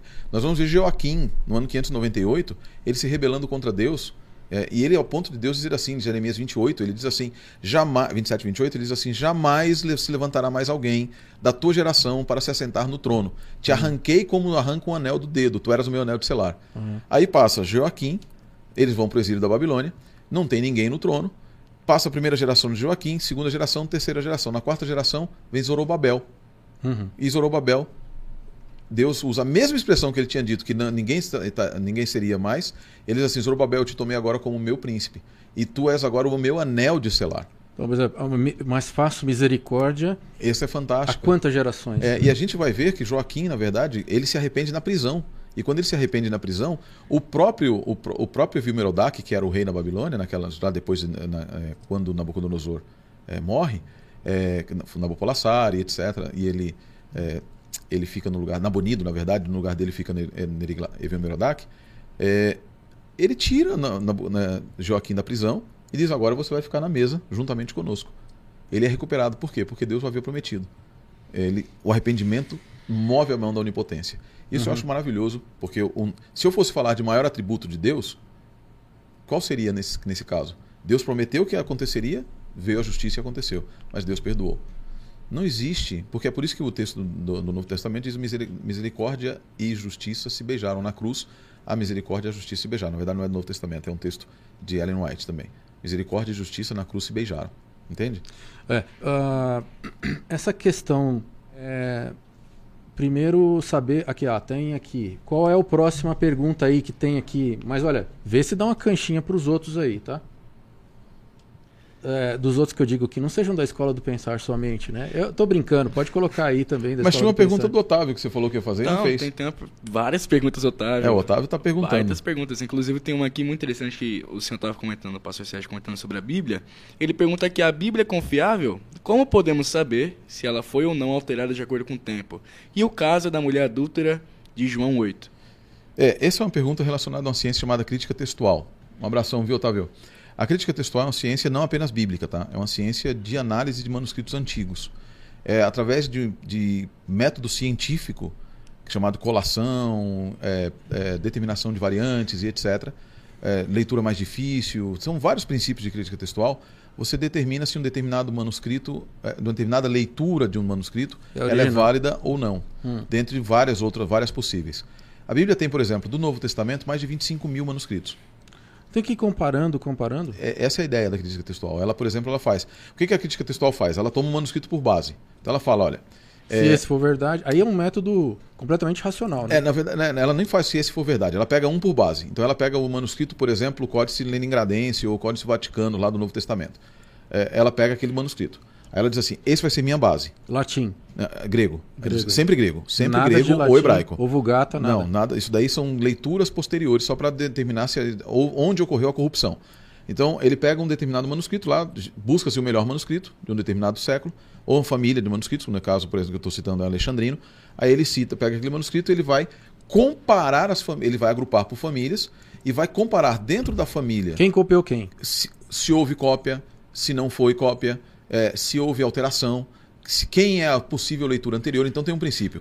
Tudo que é simplificação, por, seria o contrário, né? Tudo que é simplificação, a gente sabe que não é original. Que não é, é a leitura se, original. Se, quanto mais você simplifica, mais você perde a visão do Isso, todo. Né? Então, tudo, é, é, tudo que você tem. Uma, a, a leitura mais difícil do texto ela é preferível. Isso é um princípio de crítica textual, não é bíblica. Crítica textual de qualquer livro. E aí você pega, compara vários manuscritos, você tem Aí os manuscritos minúsculos, os nunciais, você tem os lecionários, aí vem latim, as citações latinas, vetos latinos, os pais da igreja. Então você vai fazendo aquilo que chama de colação. Co... Pega um texto e eu vou colocando assim, ó. Essa leitura ela é comprovada por tantos manuscritos, e esses são os melhores, são de tal data, ela é comprovada no primeiro século, no segundo, no terceiro, no quarto, no quinto. Ah, não, de repente aqui surgiu uma outra leitura possível. Então eu vou falando, aí a gente vai vendo se essa leitura simplifica, se existe alguma evidência interna, se ela quebra a sequência literária. Se ela não quebrar e tiver tudo certo, aí eu posso determinar que ela é. Um exemplo é esse da, da, da mulher adulta de, de João. É, a gente sabe, na verdade, João não, é João 8, né? É, a gente sabe, por exemplo, que ela não é dali. Ela não é uma, uma história original, original de João. Ela quebra a sequência do capítulo 753 e a gente sabe que ela não é. Mas ela tem um estilo lucano. Então, pode, possivelmente, ela foi confundida em algum momento com o evangelho é, nos manuscritos antigos e foi passada, transposta para João. Tanto que na Bíblia, James Moffat que é um, crítico, é um antigo crítico da história, ele coloca logo depois de Lucas, eu não me recordo que lugar. Outro exemplo, Marcos 16, do 9 ao 20, que a gente sabe hoje que não é original. Nós não sabemos como Marcos terminou o, o evangelho dele. O capítulo, o que nós sabemos é que do verso 8 dá para frente se perdeu. Entendeu? Entende? Houve uma complementação? Complementaram. Alguém complementou com quatro manuscritos, quatro possíveis finais. Um longo, que é o que a gente tem hoje na maioria das Bíblias, uhum. um curtinho e um outro que mescla coisa dos dois. Mas a gente sabe que não é original, nenhum deles é original. Tá? Agora. Aí só para só concluir rapidamente assim, sim. baseado nessa ciência de crítica textual, falei de Novo Testamento e de Antigo é basicamente a mesma coisa. Hoje, os eruditos têm 90, eles dizem, Barbara Freeberg, do Instituto de Crítica Textual do Novo Testamento, ela diz: hoje o cristão pode pegar a sua Bíblia na mão, tendo é, certeza de que o texto que nós temos, que ele tem na sua mão, representa 98,9% do texto conforme saiu da mão dos apóstolos. Isso é muito bom. É muito bom. Nós não temos, nós temos evidências, evidências de que o texto não foi adulterado. Para o Novo Testamento, que tem todos, esses, todos esses manuscritos e, adultera e alterações. Para o Antigo Testamento, para a Bíblia hebraica, é muito menos. Você tem milhares de manuscritos, mas ele preserva uma história textual muito mais precisa e muito mais é, muito menos sujeita a variantes e barulhos. Houve corruptelas na. Ah, houve. Por exemplo, tem, havia neologismos que eram inseridos nesses, nesses textos, assim, tipo assim, neologismos que eu digo da época, assim, tá lá um, um Como que chama aquele? que- O, escri- o escriba, né? Escriba, Do, do, lá dos semitas, né? Semitas? Sim, é o escriba lá. O semita lá, ele tá lá no, no, no, no, no, mo- no- no mosteiro dele escrevendo, copiando um texto. Sim. Aí ele pega e fala assim, essa aqui tem uma palavra melhor para dizer isso, que era uma palavra que estava sendo usada, que já não era o... Essa, é uma, essa é, um, é, um, é uma forma como surgem as variantes. Então ele pode ter colocado, só que aí você tem os manuscritos anteriores, de onde ele copiou. Você fala, opa, peraí, tem 25 manuscritos que estão E essa palavra não família. existia Ah, nessa não existia. Ele falou, nossa, isso aqui não, isso aqui em lugar nenhum tem. Aí o crítico textual fala, ah, esse manuscrito apareceu daqui. E aí daqui para frente tem outros manuscritos que continuam mantendo a leitura anterior. Ele fala, isso aqui foi interpolado. Não apenas isso. É, por exemplo, um exemplo clássico disso é João 1. Quer ver? Eu vou abrir aqui para vocês. Tá. É, enquanto vamos abrindo aqui João 1. Enquanto vocês aí é, preparem perguntas... Tem mais perguntas aí também, ah, Thiago?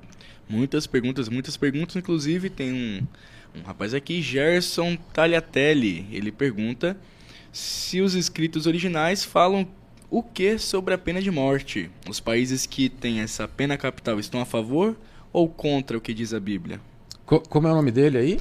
Gerson Tagliatelli. O Gerson, muito obrigado por sua audiência. Curta, compartilhe também com outras pessoas que também gostam desses assuntos. Daqui a pouco o pastor vai responder essa sua pergunta sobre a questão da pena de morte. Nós vamos agora voltar para o assunto de João. Exato. Um oito- em João 1,18 1,18. diz assim: Ninguém jamais viu a Deus. O Deus unigênito que está no seio do Pai, esse o deu a conhecer. O texto grego, o texto grego diz o seguinte, né? Ah, ele diz assim: Theon oudeis euraken popote eh, ho monógenes. E aí aparece aqui umas variantes, que diz assim: alguns dizem Theos eh, popote ho monógenes Theos, ho hon eiston kolpon tu patros ekenos exegesato. Só que existem outros lugares que aparecem ao invés de Theos, diz assim monógenes Theos, aparece monógenes Hios. Monogenes não é aquele que não tem origem? né? É, é o único, né? O Único. único gerado. Mas Theos, ele aparece a diferença aqui, é Theos e Rios. Um quer dizer filho e o outro quer dizer Deus. Ninguém sabe qual era a leitura exatamente original se você não tivesse ciência, não saberia se não houvesse a ciência de crítica textual. Então, muito provavelmente, a leitura original é Theos, porque é uma leitura mais difícil, uma leitura mais complicada. Você tem que explicar que alguém nasceu e é Deus. Então, a- os eruditos dizem a ideia de reduzi-lo para filho é para não permitir uma, uma, uma, é, identificação da pessoa do pai com a pessoa do filho. Então, coloca, ao invés de Deus, coloca filho, para já determinar a hierarquia entre os dois. Então, hoje nós temos, pode ter sido isso que aconteceu com um escriba que colocou, olha, ah, isso aqui é melhor colocar rios, alguma coisa assim. Existem outros textos que nós sabemos que são adulterados, foram incluídos, e nós temos a história de como foram incluídos. 1 João 5,7, por exemplo, são três os que dão testemunho no céu: o Pai, a Palavra e o Filho. Não é original. Isso foi incluído na época de Eusébio, na época, na verdade, de Erasmo, né? Erasmo de Roterdã. 15, 16 século, ba- basicamente. E ele- eram historiadores, ou, eles eram é, eruditos na ele época? era um erudito, sim. E ele falou assim: esse texto não é original. O texto não é. Mas se vocês me mostrarem um manuscrito que tenha, ele disse para os bispos, aí eu coloco no meu texto, que é chamado texto receptus. O que, que eles fizeram? Produziram um texto. Criaram um manuscrito, interpolaram no manuscrito e apresentaram para ele: ó, tem um manuscrito aqui que tem. Aí, como ele tinha prometido, ele colocou, mas colocou uma, uma nota na página, um Cícero, no- tá dizendo: tenho dúvidas quanto que esse. Tenho, creio que fui enganado com relação a esse texto. Ó, os, os judeus eles não têm, eles não, eles não enxergam assim, eles enxergam exatamente Deus como sendo acima dessa figura pai e filho é, né, e, e Espírito Santo. Eles, a- eles acreditam que isso é uma forma de facilitar, pelo que eu É, o entendi. judeu não acredita nada, nem nisso, na verdade. né? No, judeu, no judaísmo monolítico, na verdade, é, do, do judaísmo ortodoxo, só existe, o- só existe Deus. Não tem filho, não tem pai, não tem filho, não tem pai, não tem Espírito Santo, nada dessas coisas. Só existe o eterno. É uma única, um único ser que não se subdivide em três pessoas, como nós entendemos, mas é um único ser e uma única pessoa. Então, depois de respondermos, a, a- bom, a- pode ser, para a gente poder voltar ao assunto da, da- da- do triuno, quais são as provas da, do triuno, dos três seres eh, de Deus? Nós vamos falar sobre isso daqui a pouco, mas vamos responder a pergunta lá sobre a morte, sobre o texto, sobre. Como é que é mesmo a pergunta? Repetindo aí A pena de rapidamente? morte, né? É, a pena de morte. É, a Bíblia, a Bíblia assim, na verdade, se você for em Levítico, no livro de Levítico, no capi, é, em Levítico, Deuteronômio, eu não vou nem falar capítulo, porque é o livro de Levítico inteiro. E o livro de Deuteronômio, ele fala, por exemplo, sobre o Go- Gorel, ou Goel. O que que é o Goel? Você lembra quando lá o Jó fala assim, eu sei que o meu Redentor vive e se por fim ele se levantará sobre a terra? Redentor em hebraico é Goel, que quer dizer vingador de sangue. Era alguém que, era, que matava o outro se tivesse matado. Então, Portanto, não poderia ser. É, então, é, se estabelecia o princípio da pena de morte, na, reconhecendo como a possibilidade da existência. Ocorre que é, todo o princípio, eu, eu, vou falar em termos teológicos, eu não tenho posição a esse respeito, uhum. mas em termos teológicos, existe um princípio da legislação bíblica e que é, toda essa legislação era aplicável pelo sacerdote, não era pelo rei. Era na, na presença do, da existência do sacerdote, ou seja, na presença do templo. Não havendo templo, essa legislação bíblica ela não poderia. Isso está em Deuteronômio 14. Por exemplo, Deus, em Deuteronômio 12 e 14, Deus fala a respeito, Moisés falando, Deus falando através de Moisés, fala: quando vocês chegarem na terra para onde eu estou levando vocês, vocês não vão fazer como agora vocês fazem, cada um fazendo de acordo com o que quiser. Mas vocês farão conforme o Eterno disser, de, de acordo com a palavra que sair é, do lugar de onde Deus escolheu fazer habitar o seu nome, ou seja, de um culto centralizado, de uma legislação centralizada. Isso é o templo. Isso é o templo. É, então, mas como é que fica aquela questão uh, dos amalequitas e, e, ou dos, dos, dos filisteus, é... que ele realmente diz não deixem nada? Não, mas então, é exatamente isso, porque existiu o templo. Então a, a, pena de morte naquele tempo, ela só podia ser aplicada na legislação bíblica, ela só pode ser aplicada na presença da na existência do templo. Por quê? Porque não é o Estado dentro da Bíblia que toma o poder de matar a pessoa. É o templo. E o templo é quem? É Deus. Então não é o Estado não tem o poder de matar uma pessoa dentro da legislação bíblica. O Estado abre a guerra, a guerra é chamada de quê? Todos os tempos na, na Bíblia, a guerra é chamada de as guerras do Senhor. Todos os que morreram e Deus mandava, era Deus que tomava a responsabilidade de dizer: Eu mandei, eu mandei. Deu, e quando alguém fazia algo que não devia, matava alguém, no caso, como eu citei, do, do Vingador de Sangue, sem uma ordem divina, essa pessoa deveria ir para uma cidade de refúgio para não ser morta ela mesma pelo Vingador porque ela agiu em desconformidade com a legislação divina. Então, quando diz só Deus deu a vida, só ele pode só tirar? Ele pode tirar. É exatamente isso. Isso significa, ah, obviamente, como eu disse, é, só, é a teologia. É simplesmente uhum. a teologia. É, o Novo Testamento reconhece o poder, reconhece no livro de Romanos capítulo 13, reconhece a autoridade constituída por Deus, as autoridades como constituídas por Deus. Ele, perante Pilatos ele não disse aquilo, é, nenhuma autoridade teria... É, Se não tá, lhe fosse dada. Não Exatamente. fosse dada. Até de tirar a vida. Ele falou, eu tenho poder para dar a vida você ou não. não teria autoridade nenhuma sobre mim. Ali é um, uma, uma, razão especial. Mas assim, é, na Bíblia, a, a autoridade última, e na verdade a autoridade única para tirar a vida é de Deus. Os seres humanos, quaisquer que sejam, em qualquer estágio, eles vão ou vão receber de Deus autoridade, por exemplo, os juízes de Israel, os sacerdotes de Israel, os líderes de Israel podiam tomar uma, e eles eram chamados para apedrejar um filho um rebelde. A lei de Moisés dizia isso. Exatamente. Mas quando é que eles faziam isso? Enquanto houvesse o templo.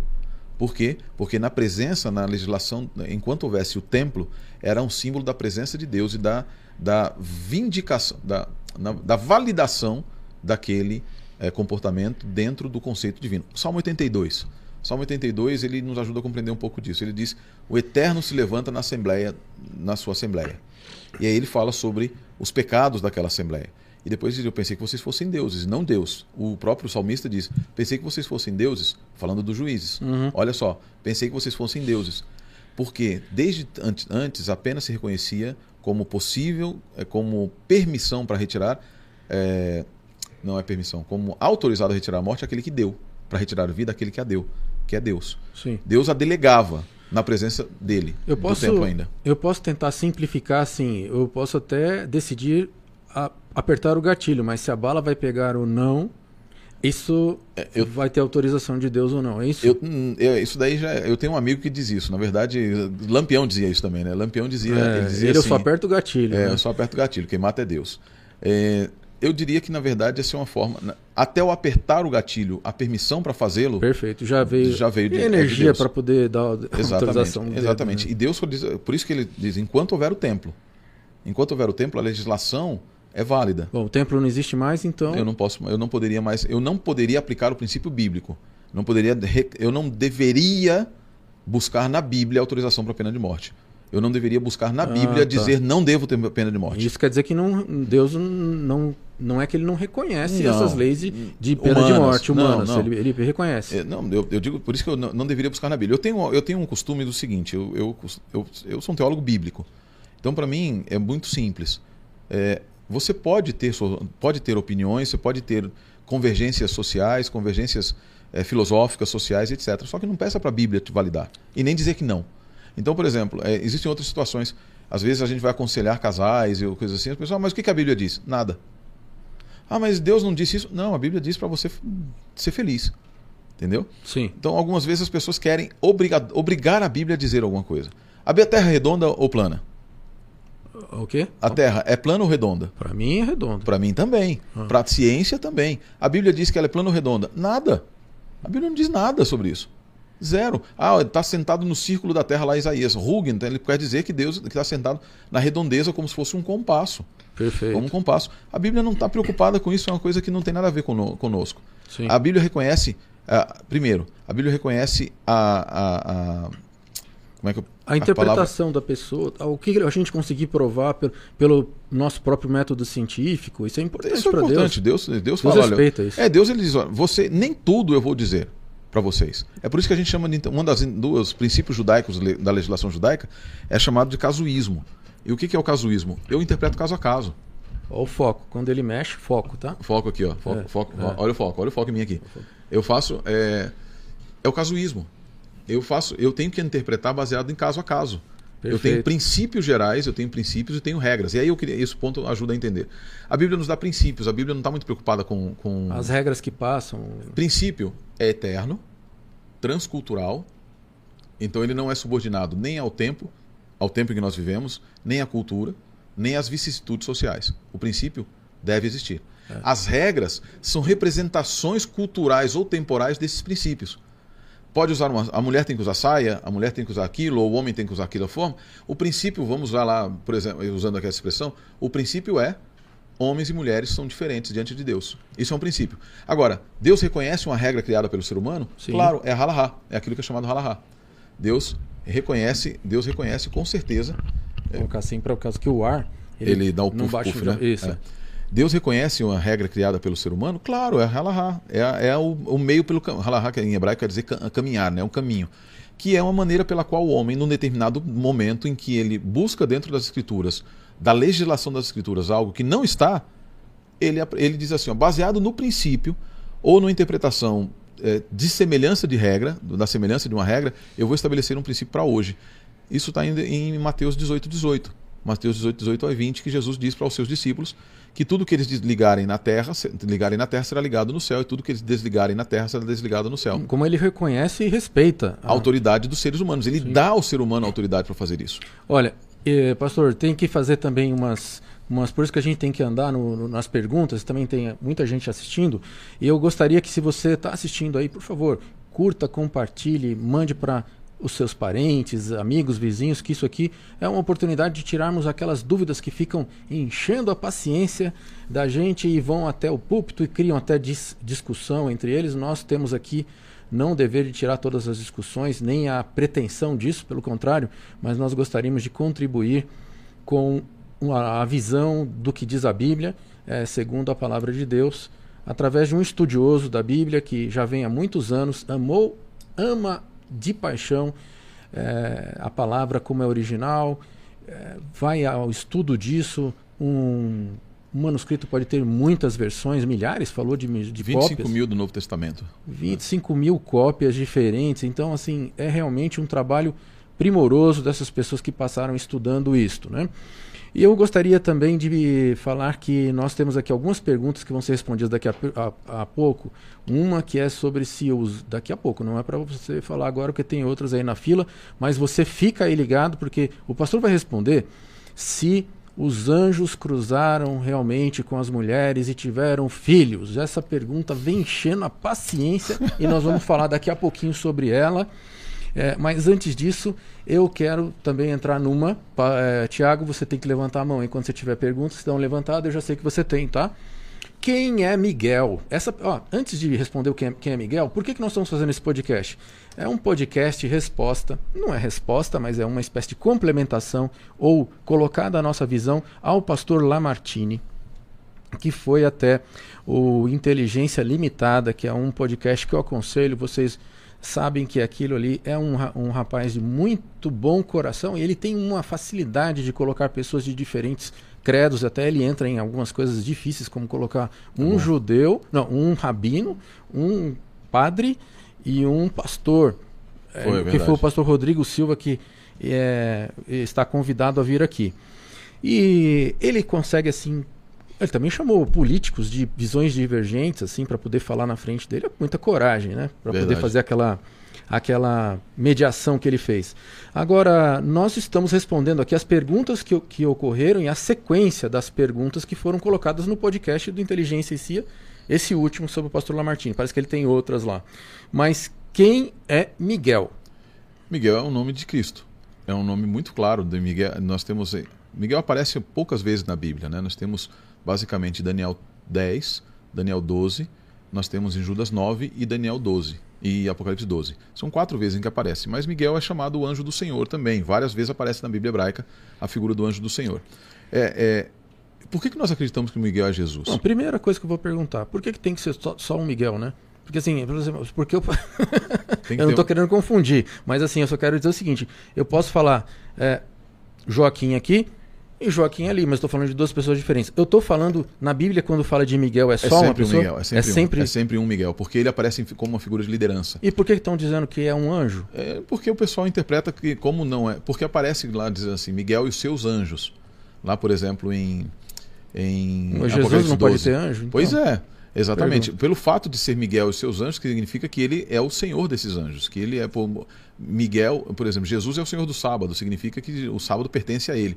Se ah, Jesus o sábado, é o... depois nós vamos entrar no sábado, mas assim, o sábado não é princípio é, da lei dele, porque senão ele teria o tempo lá e tal, tal, mas tudo bem. Eu quero saber Miguel. Então. Porque é, não, não pode ser só por isso que estão falando que Miguel é um anjo. Não, é por isso mesmo que eles falam. Porque só? como aparece que Jesus. Existem, por exemplo, Judas 9 diz assim: é, e havendo Miguel, Miguel é, pelejado com Satanás, com o, o, diabo, pelo corpo de Moisés, não ousou pronunciar, pronunciar juízo blasfemo, contra, juízo contra ele, mas disse que o Eterno te repreenda. Então eles dizem assim: não pode ser Jesus, porque Jesus não teria dito isso. Jesus teria dito: eu te repreendo, eu te repreendo. Só que acontece que em Zacarias 3 aparece Deus dizendo para Satanás a mesma coisa. Ele, existe uma, uma, uma figura, uma cena em Zacarias 3 em que está o anjo do Senhor, está Satanás, o, o, acusador, está o acusador, o anjo do Senhor, e o sumo sacerdote Josué, que não é Josué lá de, de, de do Pentateuco. É uma figura, um sumo sacerdote ah, é que existia naquela tem época. vários Josué. É. Né? Então, esse ele apresenta na, na presença do Eterno e Satanás, o acusador, o traz, traz o sumo sacerdote Josué para apresentar diante de Deus em Zacarias 3, Zacarias 3 e diz assim, e aí começa a elencar um monte de acusações, e aí Deus diz assim, simplesmente ao invés de Deus dizer, é, olha, fica quieto, alguma coisa assim, Deus diz o seguinte para ele, né? Que o Eterno te repreenda. O próprio Pai, Adonai, lá no texto hebraico diz Adonai. Adonai, é, é, Vaiomer Adonai le Satan. Vaiomer Adonai le Satan. Quer dizer, disse o Eterno a Satã. Adonai, e ele diz Adonai, eu não me lembro a palavra, posso pegar aqui, é que o Eterno te repreenda. É a mesma expressão, em grego, inclusive, da Septuaginta. A Septuaginta é uma tradução grega uhum. do segundo século antes de Cristo. É a mesma expressão que aparece em Judas 9, aparece também ali em, em Zacarias. E quem está falando lá? Deus. Então, essa ideia de que não, Jesus tem, aqui tem, Miguel tem que ser um anjo porque ele diz que o Eterno te repreenda, não, não corresponde à realidade. E existe uma evidência muito interessante a respeito disso também, Bom, mostrando pastor, que eu, é. O senhor guarda essa, essa referência que eu queria contribuir um pouco aqui. Meu pai, meu pai sempre conta uma história que, para mim, ela já responde um monte de coisa. Como você sabe, nós somos des, é, descendentes de judeus. Sim. Ele, ele diz que nos anos 60 ele estava ali. É, todo mundo queria ter um relógio seco. E ele já contou essa para você, né? Não me recordo, não, mas é um falar. relógio Seiko. E ele também queria ter um Seiko, mas era muito caro. Então ele foi até um relojoeiro lá na cidade e perguntou: "Olha, eu queria saber como é que eu posso distinguir um relógio Seiko se ele é verdadeiro ou falso?" Aí o relojoeiro perguntou assim: "Ué, por que que você quer saber como é que é o falso?" Basta você saber como é que é o verdadeiro. É o verdadeiro né? a mesma pergunta eu lhe estendo. Basta me mostrar que Miguel é Jesus eu não quero lá saber dessas outras interpretações. Eu quero saber do texto original. Aonde que diz que Miguel é Jesus? Não, não nome está em nenhum lugar dizendo que Miguel é Jesus, dizendo assim. Mas, por exemplo, Miguel é chamado de o grande príncipe, lá em Daniel 12, verso 3. Ah, Hassar Hagadol, o grande príncipe. Ele é chamado de um dos grandes príncipes, que aparece lá em, em, em Daniel 10, verso 13. E essa expressão, há, há, poucos anos saiu uma tese de doutorado em que o, o autor demonstra que aquela expressão ela é uma expressão que dentro do conceito bíblico significa a divindade. Então ele é um dos primeiros príncipes dentro da divindade. Além disso, em, Apocal... em 1 Tessalonicenses 4, 1 Tessalonicenses 4, vou abrir aqui para vocês. É, Quando fala é... que Miguel lutou contra o dragão. Apocalipse 12. Apocalipse 12, 12. e venceu. Quem, quem poderia ter brigado essa, com, contra a serpente e vencer? É, e aí tem um outro aspecto muito interessante é... Lutado, né? Não obrigado, lutado. Lutado, lutado lá. Então você, você tem que. Existe um aspecto que eu quero abrir para vocês aqui, enquanto eu vou pegando outro texto, mas quando a gente analisa Apocalipse, e isso daí é muito legal a respeito de Apocalipse 12, é, você tem, por exemplo, falando a respeito do dragão, Apocalipse 12, verso 1, dragão. Depois vem que ela está, uma mulher, Apocalipse 12 fala de uma mulher vestida mulher de igreja. sol né? É Uma... o povo de Deus, né? Uhum. É o povo de Deus. Aí ele estava com dores, aí vem um dragão, um dragão e etc. Aí vem o capítulo 12, verso 4, que levava dos anjos, deu à luz um filho que há de reger todas as nações com vara de ferro, e o seu filho foi arrebatado para Deus e para o seu trono. Aqui tem uma, uma coisa interessante no Apocalipse. Ele algumas vezes dá uns, uns headers, né, uns sumários, e depois ele vem é, descortinando. Então ele fala, ele vem no verso 5, fala do filho, fala dos primeiros sinais, depois o filho, depois ele retorna para explicar qual é a razão por que, que aquele dragão odiava aquela criança. E qual é a, razão pela qual aquela, razão, aquela criança era odiada? Verso 7. Houve guerra no céu. As Bíblias algumas vezes dizem, então houve guerra no céu, como se fosse algo futuro, algo É como se fosse emendando. E não é, no grego só diz cai. Cai quer dizer e. Houve guerra no céu. Miguel e seus anjos batalharam contra o dragão, e o dragão e seus anjos batalhavam mas não prevaleceram e não se achou lugar no céu. Olha só que interessante, aqui está explicando qual é a razão pela qual o dragão não gosta daquela criança. Por quê? Porque aquela criança, aquela criança, ela nasceu para reger as nações e, e houve próprio... uma guerra no céu em que alguém batalhava com Ou ele. Ou seja, ele já conhecia, já Exato. sabia que era. Agora veja que interessante também, já sabia exatamente isso. O que, que a Bíblia nos fala a respeito do texto? Diz: Deu à luz um filho, um varão que há de reger todas as nações com vara de ferro. Isso é uma profecia messiânica que nós encontramos em Gênesis 49 que de Judá não se afastaria o cetro, uhum. até que venha Siló. Em outras palavras, ele, e nós vemos em Isaías, Isaías 9, verso 6, né, Deus Todo-Poderoso, Deus Poderoso, que, re, que regerá as nações com vara de ferro. Isaías 7,14, da criança do Emanuel. Então nós vamos vendo assim, juntando vários outros textos, nos mostra que o Miguel que luta, essa criança que nasce, Uhum. Ela é aquela criança profetizada em Isaías 9, verso 6 e Isaías 7, 14. E essa criança ela era alguém que existia anteriormente e que lutou contra o dragão no céu, que era, que era Ezequiel. Eu, eu aceito, eu aceito, mas assim, isso não é só prova de que Miguel é Jesus, se não fossem as outras evidências colocadas uma em sequência da outra. Não, é não, não existe nenhuma evidência que você possa dizer assim, isso aqui, isso aqui. Por quê? Porque o texto não diz Miguel é Jesus. Agora, Miguel, ele, ele está como comandante das hostes celestiais, Miguel, capítulo, Daniel 12, verso 1 diz assim: Naquele tempo se levantará Miguel, o grande príncipe que se levanta em favor do seu povo, ou seja, figura de intercessão. E em, Apocalipse, em Hebreus, quem é que intercede por nós? É Jesus. Né? E aí tem um outro tem, texto. Tem uma outra linha de raciocínio lá que é a questão de Gabriel, né? Depois a gente vai falar um pouquinho. É, não, mas assim, o mas Gabriel pira. não aceita, né? Porque assim, se Gabriel é o, o anjo que está hoje no lugar de Lúcifer, né, no lugar que era dele, e acima de, de, de Gabriel só pode ter um, não tem mais outro, né? E como é que Miguel seria abaixo de, de como é que Miguel seria abaixo de Gabriel? Então assim, é, mas tem um outro texto muito interessante que é o seguinte, ó. Olha que interessante. No livro de, de João capítulo 5, deixa eu abrir aqui de novo. Era esse que texto João capítulo 5. João capítulo 5. Pode ir falando aí o que você quiser. Ah, eu vou só pegar o seguinte. É, a pergunta, tem alguma pergunta aí que está pendurada que a gente não respondeu ainda?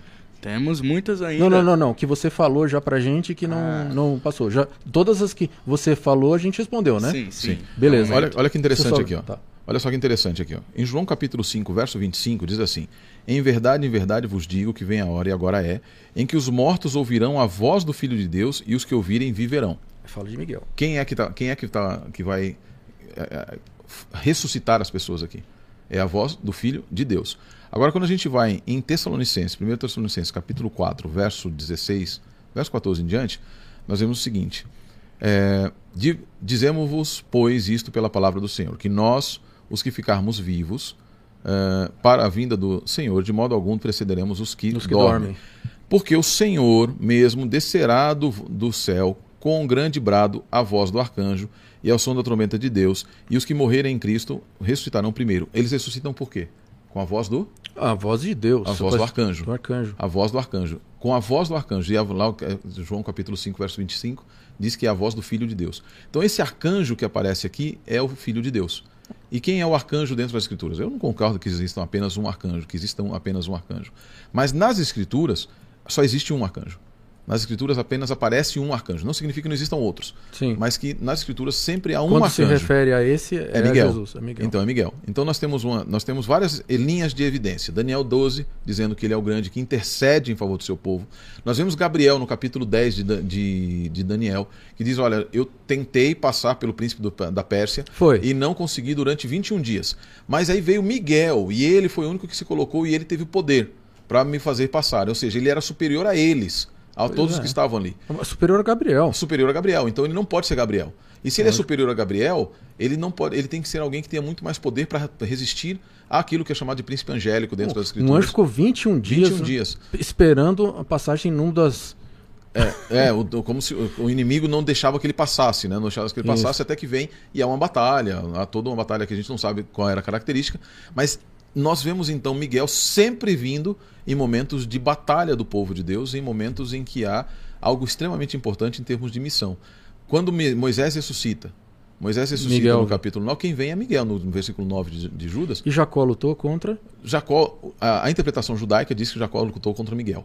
a judaica. A mas no interpretação original. judaica, não, não diz nada. Só diz que ele lutou contra um homem. Só isso. No livro de Miguel. No livro, Nossa, mas isso no original. no original só tá diz como, como... só um homem. E ele tem uma razão para isso lá, na verdade.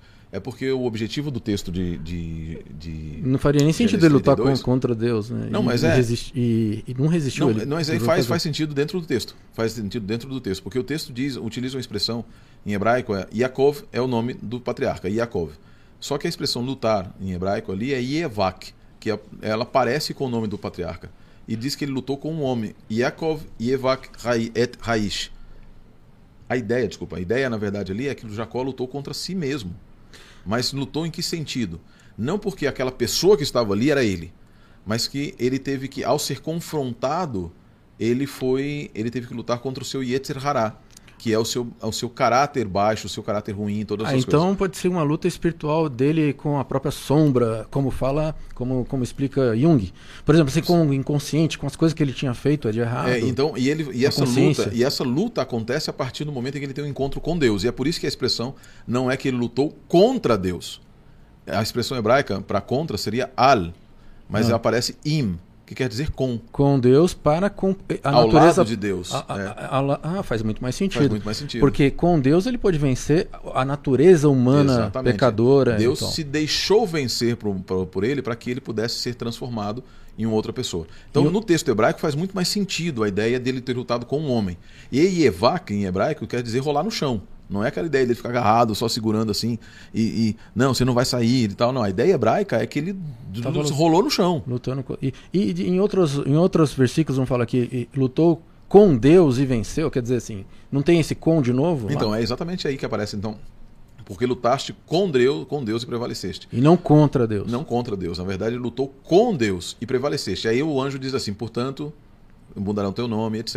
Prevalece então a batalha de Deus e Jacó, agora contra o mau caráter, de, o que era o antigo Jacó, para que ele possa ser Israel. Isso é uma, uma dica pra gente que a gente lutando com Deus pode vencer o nosso, Sim, a nosso próprio mal, a nossa própria natureza ruim, né? exatamente. Eu vou querer ali que o, o Thiago, Thiago, você conversa um pouco, pastor, eu vou pegar uma blusa, tá muito frio aqui no estúdio. O senhor tá com frio também, Eu, pastor? não, eu nunca tenho frio. Então tá bom. Então, Então, é assim, mas já aproveita e traz para mim um carregador ali que tá acabando. Não, pensei que aproveita e traz também uma blusa de frio. É, pois é. Ô, Thiago. Manda a pergunta. Thiago, assume aqui. Vai, vai, vai perguntando aí, Thiago. Aí o que, que, que- tem aí de pessoas aí que eu vou só buscar uma blusa de frio e já volto. Pastor, temos muitas perguntas aqui, enquanto o nosso host Manda bala. sai de um pouco do seu posto. Ah, uma menina aqui chamada Alanis Dorknot. Nossa, nunca ouvi falar dela. Também nunca ouvi. Ela falou: se tudo ocorre somente pela permissão de Deus, Quando algo ruim acontece conosco, tipo uma mãe perde um filho ou uma criança morre por passar fome, é o próprio Deus permite, que permite que isso aconteça? Deus, ele, Deus, assim, Deus não está ativamente permitindo ou me proibindo. O que Deus faz é deixar que o curso do grande conflito siga. Infelizmente, nós fomos pegos numa guerra, viu, Alanis? Né? Nós fomos pegos numa guerra e nós somos soldados nessa guerra. Infelizmente, nessa guerra, muitos caem. Mas o grande segredo é que Deus não deixa ninguém, é...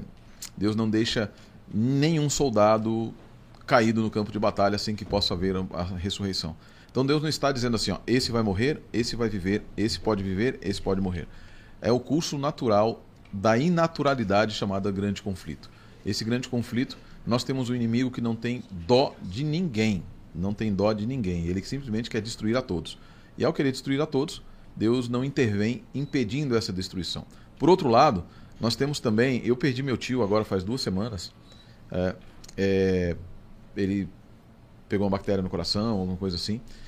Foi, pegou uma bactéria no coração e ele faleceu. Depois de algum tempo ele acabou falecendo. E é, claro, logicamente ficou todo mundo, mas por que, que Deus permitiu, Deus permitiu e etc.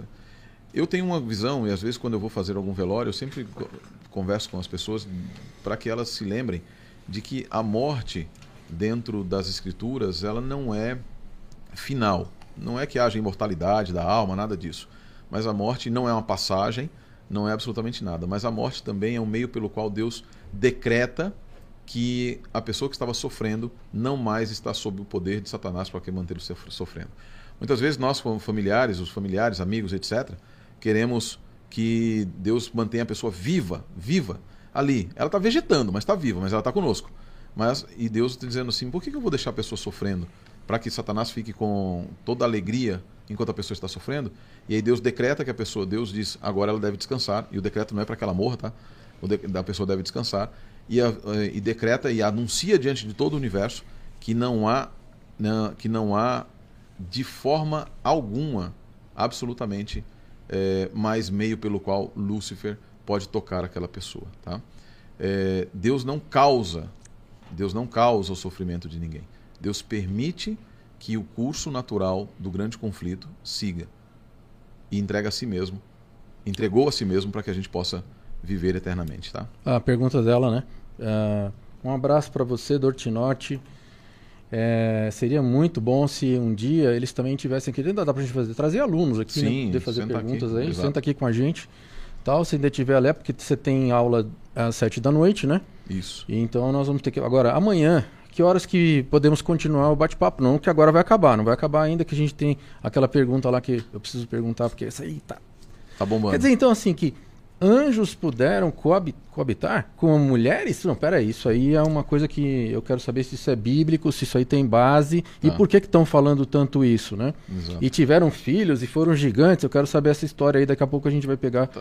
a resposta do pastor é, em relação a essa, esse quesito aí. Agora, a próxima... Permitir para Deus não é fazer, tá? Só para corrigir, para uma coisa que ela perguntou aqui no, no, final da pergunta, numa outra pergunta que ela fez, Deus permitir não significa que Deus faça. Tá ah, bom? Não, tá. não é a mesma coisa. Por isso que eu falei a respeito de onisciência não causar onisciência relativa, porque para um Deus que é perfeito, é, ele, ele saber algo significa necessariamente que ele está fazendo. Mas é, a permissão do grande conflito é Deus fechar os olhos em algumas situações. Ele não está fazendo, ele não está impedindo, ele não está determinando o que ele está fazendo. O que ele está fazendo, de fato, é deixar que o grande conflito que foi iniciado siga seu, seu curso até o dia que ele será terminado, sabendo que, obviamente, pela certeza divina, que ele já foi ganho. Ok. É, o pastor Lamartine também, é, nesse. Ele respondeu várias perguntas, assim, até fiquei impressionado com a velocidade como ele tinha de, de responder ali e as coisas acontecendo justamente no, no, no, no tempo real, né? E ele com muita segurança colocou algumas coisas ali em que nós estamos aqui não refutando, nós estamos comentando. E Hades, ele fala muito sobre essa coisa de dimensão, primeiro céu, primeiro, é, primeiro, primeiro céu, céu segundo céu. céu. e terceiro céu. E que tem até algumas passagens bíblicas que falam, ah, que eles tentaram dividir essa forma aí, Paulo fala, Paulo né? fala assim, não sei se no corpo ou fora do seu, que foi até o terceiro céu. E ele etc. fala que isso não vamos interessava, lá né? É. E ele falava que não interessava, né? Não, Paulo, na verdade, ele utiliza o pensamento judaico comum daquela época. Né? O pensamento judaico é de que existiam até sete céus, o último dos céus é o Mabul, em, no qual está o templo celestial e etc. Paulo utiliza. Eu, eu fiz um artigo há alguns anos falando sobre como as tradições judaicas interagiam com o Novo Testamento. Né? É, existem muitos lugares em que simplesmente é citado. Não quer dizer que eles acreditavam necessariamente daquela forma. Não quer dizer que esses, essa, é, é, no livro de Enoque, no livro dos vigilantes, no, do Watchers, né, o livro dos vigilantes, efetivamente aparece. Enoque viaja do primeiro céu, segundo céu, terceiro céu, quarto céu, quinto céu, sexto céu, sétimo céu. E aí no sétimo, em cada um ele vai encontrando um anjo, em cada um deles vai encontrando um anjo, até encontrar Metatron, Metraton, que é no último céu. Tal. Isso, Por que, é, que isso... esse livro não foi incluído, não? Não, ah, porque é outra história, né? É, mas não, esse daí, o livro na verdade é porque ele é muito místico. E além dele ser místico, é, nós não temos. O, o, Deus não quis, primeiro. Ele, uhum. nós, não, nós não sabemos nem qual é a conformação exata do livro de Enoque, o que, que é antes de Cristo e o que, que é depois. Muitos livros, uma grande parte deles vem sim, efetivamente, de antes de Cristo, mas alguns deles foram posteriores. Colocando ali, aumentando. É, é, foi, não foi nem aumentando, eles foram criando falsos mesmo, livros falsos mesmo. Tem oráculos sibilinos e etc., alguns outros livros também. Mas esse é um outro tema. É, sobre a canonização da Bíblia. É um tema muito legal sobre a canonização e tal, mas o, o, o não, só para dizer assim, não foi a Igreja Católica que fez isso. Quem determinou quais livros da Bíblia hebraica deveriam entrar foram os rabinos no, no primeiro e no segundo concílio de Jâmnia, no ano, no ano 70 a.C. e no ano 70 depois de Cristo. Tá? Então não tem nada a ver com a Igreja Católica. O pessoal fala, não, a Igreja Católica que determinou quais eram os livros. Do... Não, não da Bíblia Hebraica não. Da Bíblia Hebraica, quem, quem, disse que deveriam ser os livros foram os rabinos. A primeira compila... Não, não. A, a, primeira compilação dos livros, da Torá, do, do Tanar, que é a Torá, do, os profetas e os escritos, foi feita por Esdras. Então ela, ela é, um, ela é do, no 400 a.C. Agora, existiram vários outros livros posteriormente. Os rabinos geralmente disseram o seguinte: ó, até Esdras a gente aceita. Tranquilo. Sem problema. A gente vai analisar o que que tal. Assim. Depois de Esdras, o cânon estava fechado. Mesmo para os rabinos, já depois das discussões, etc., o cânon bíblico estava fechado. O livro de Enoque, provavelmente, ele preserva tradições do tempo de Enoque, preserva tradições, mas não necessariamente existia em forma escrita. E esse livro ele vai passar em, forma escrita no ano no segundo, terceiro século antes de Cristo. Era passado de geração em geração através da em pedaços, né? Em pedaços, alguma coisa tá. assim, em pedaços em alguns lugares, até que foram alguém resolveu compilar e colocar. Por isso que esse livro também não deveria não não entrou lá. É, qual era a pergunta ah, relacionada a Gênesis 6, né? É. Não, o... eu acho engraçado esse negócio de Gênesis 6, eu acho muito engraçado isso daí. Então, por que, que há essa confusão aí? Porque assim, ó, vê lá no capítulo 6, eu até abri aqui, Gênesis 6, 1, diz assim: Sucedeu que quando os homens começaram a multiplicar-se sobre. Não, não, não. Isso aí tô falando do Nifelins? Dos... É, isso aqui. Não, não, calma, calma, calma. Não, não, não. não, calma, calma, calma, calma, calma, calma. Não, não, não, não. A pergunta que nós estamos é, trabalhando agora, o pastor Lamartine fala ali sobre a, essa questão de céu, primeiro céu, segundo céu, terceiro céu, ou re, três realidades. Ele fala até sobre é, o caminho de as, as, as, dimensões, que pode ser uma dimensão que passa de uma para outra. É, não, isso é portal, isso aí não. A Bíblia não. Essa ideia de dimensão é uma ideia, é uma ideia grega, na verdade. Mas eu, eu, eu acho que é possível também, se quiser, se possível. Não, é assim, eu acho que eu, eu acredito que é, é, é, de novo tentar colocar Deus numa caixa. Sim, sim. Uma caixa. Agora uma caixa, uma caixa do multiverso. Uma, uma caixa Marvel. Multi, multi, multidimensional, multidimensional da Marvel. Sim. É, é assim eu não acredito, um multiverso, etc. O que eu acredito que na verdade é o seguinte: Deus, Deus é espírito. Existe o reino espiritual e o reino material, o reino secular, o nosso reino aqui. Para mim, é, biblicamente, eu não encontro nenhum lugar em que há, o abismo é uma região em que, em que as pessoas. O Hades é uma região em que os, os demônios ficam presos. O Tartaros é uma região que os demônios estão presos. Ninguém define se é o Hades. Eles ficam uma hora é o Hades, uma hora é o Tartaros, é outra, é outra. Eu participei de um debate com um amigo muito querido, o, o Dr. Vailate é, e, e, sobre 1 Pedro 2, que fala sobre os anjos que não guardaram seu, seu principado, eles lançou no Tártaros, que não aparece, é, ali aparece um verbo, tatarossas. E no livro paralelo de Judas, fala que eles foram, os atou com prisões eternas, cadeias de, de escuridão. Não é um lugar, é uma condição. É uma uhum. condição. Então é. não tem uma dimensão relacionada ao Tártaro e etc. Por quê? Porque nós vamos ver, nós vamos ver lá em Apocalipse 12, no Apocalipse 12 falando, vamos ver vários lugares em que fala a respeito de ser lançado. Apocalipse 12 fala que, os, que o, o, dragão e seus anjos foram lançados à terra. Foram lançados aonde? Ao Tártaros? Não, à terra. Ele, em Apocalipse, em Isaías 14, fala que como caíste, ó estrela da alva, como caístes. Esse em... Terra está falando do planeta Terra É, ou da dimensão? Não, não, planeta Terra. Mas Vamos- Jesus fala sobre a, sobre a dimensão da carne. Esse ele Não, não fala de dimensão. Esse termo não, existe na Bíblia. Peraí, peraí, vamos lá, vamos corrigir. Jesus fala sobre estar na carne. É, que é e uma a carne é fraca. É que é uma expressão relacionada ao viver o mundo, viver esse mundo, viver esse mundo. Não tem, não tá a ver com dimensão espiritual e dimensão você sair de uma dimensão para outra. É você viver um estilo de vida. Um estilo de vida relacionado com frutos da carne é viver na carne. Um estilo de vida relacionado com os frutos do espírito é viver no espírito. Então não é sair de uma determinada dimensão ou outra. É, é, existe Mas, um. mas lá no céu nós não vamos estar na carne, né? Vamos, vamos. Tá brincando. É, nós vamos estar. Ah, tá lá em eu- 1 Coríntios 15. É, Ah. esse- é, o incorruptível será revestido de incorruptibilidade. Então Quando- a carne será revestida, Revestida de incorruptibilidade. de... Pô, mas eu fiquei chateado agora um pouco, porque eu, eu tava querendo me livrar da carne. Não, mas fica tranquilo, a gente vai ser todo mundo bonito lá no céu, fica gelo. Não, não é isso. é a que minha esperança, viu? É que a carne parece uma dimensão menor. Mas esse é um modelo pensamento grego que nós temos. Infelizmente, é, modelo, é, é a compartimentalização. Por exemplo, é, é, É colocar de novo numa. numa... agora nós estamos colocando nós mesmos dentro de um Dentro de uma compartimento, caixa. dentro de uma caixa. O Lutero, a chamada depravação total, é, e os pensadores, Agostinho e etc., anteriores, eles diziam que a carne do ser humano, a matéria, ela é eternamente má. E por isso que surge a questão da imortalidade da alma. Porque a alma está constantemente tentando se libertar, porque a alma é boa.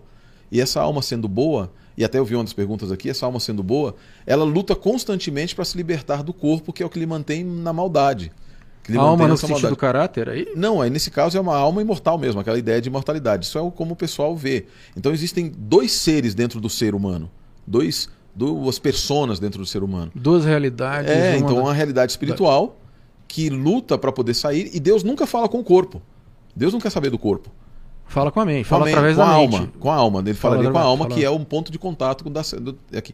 Isso é uma ideia, é, é uma é ideia dualismo, estoica. professor? É dualismo, exatamente, é dualismo, é uma ideia estoica, é, uma, é a ideia de que você, de que É, você Uma coisa separa da outra. separa Que- da outra. E a Bíblia o que, que ela fala a respeito do ser humano? Que o ser humano é holista.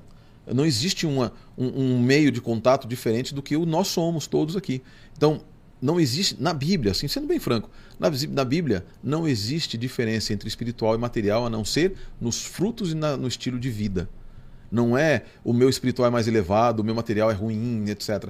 O, que determina é qual é o estilo de vida pelo qual eu vivo, se é com Cristo ou sem Cristo. Tanto é que em 1 Coríntios 15, e não apenas em 1 Coríntios, mas em vários lugares, nós vemos uma expressão muito legal, que é no grego aparece sempre assim, ento Adam, ento Adam e ento Christo. Essas duas expressões significam em Adão e em Cristo. Em Adão e em Cristo. São os dois reinos que existem. Porque você passa do reino de Adão para o reino de Cristo. Em, prime- em, Corint- em Romanos 5, versos 13 e 14, fala da mesma, da mesma forma, que é o reino da morte. Ento Adam significa dentro da influência e da, da, da é, hereditariedade de Adão. Eu tô falando de Adão já pe- depois do É, pecado. depois do pecado, não, exatamente. Não, não, não, de Adão em si, mas assim, do reino humano, do reino humano do Sim. pecado. Saímos da influência de- da influência pecaminosa de Adão, passamos à influência santa de Cristo.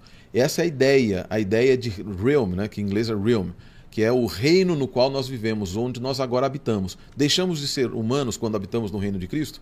Não, nós continuamos sendo humanos. Não Bom. saímos da não saímos do, de uma suposta dimensão humana para ir para uma dimensão E por que inumana. que Jesus foi falar aquilo de dizer eu não toques em mim porque eu ainda não fui ao Pai? Aquele quando ele falou, ele estava dizendo o que ali? É que não era só tocar, ela tava, porque a ideia, na verdade, do texto é inte- intensiva. A ideia do texto no texto do grego é que ela, ela queria segurá-lo, retê-lo. Ah. Lembra lá de, de- a gente acabou de falar de Jacó? Ele não queria que ela que ele O fosse embora. retivesse- Exatamente. Então não, não é não me toques, não me retenhas, porque eu ainda não fui para o Pai. Então ela talvez abraçou ele. Talvez ela tivesse até tocado nele naquele momento. Não, Jesus não impediu Não que vou- tocasse, mas impediu, disse ela não me retenhas. Talvez ela tenha tocado na mão, tenha tocado. Talvez quando ela quis Segurou, abraçar segurou. ou segurá-la, não. Eu preciso ir para o Pai. Eu não fui ainda para o Pai. Ah, tá. Puxa vida, tá que- me deu uma certa desanimada, mas depois eu me lembrei do céu, né? É. Mas depois eu me lembrei. Desanima no céu, não. Não, Gui. não vou desanimar, não. Mas assim, é porque depois eu falei, pô, Gui, mas você é burro. Sabe por quê? Se é, ele vai habitar entre nós e na terra renovada, pô, tem que ser aqui mesmo, Exato. né? Nesse... Exato, é aqui Ah, que, que nós vamos, que ele burrice, vai né? habitar conosco, né? Nós vamos Mas viver é, aqui. que- então quer dizer que a gente fica falando nessa. Não, é outra dimensão. É, é porque a gente está assistindo muito Marvel.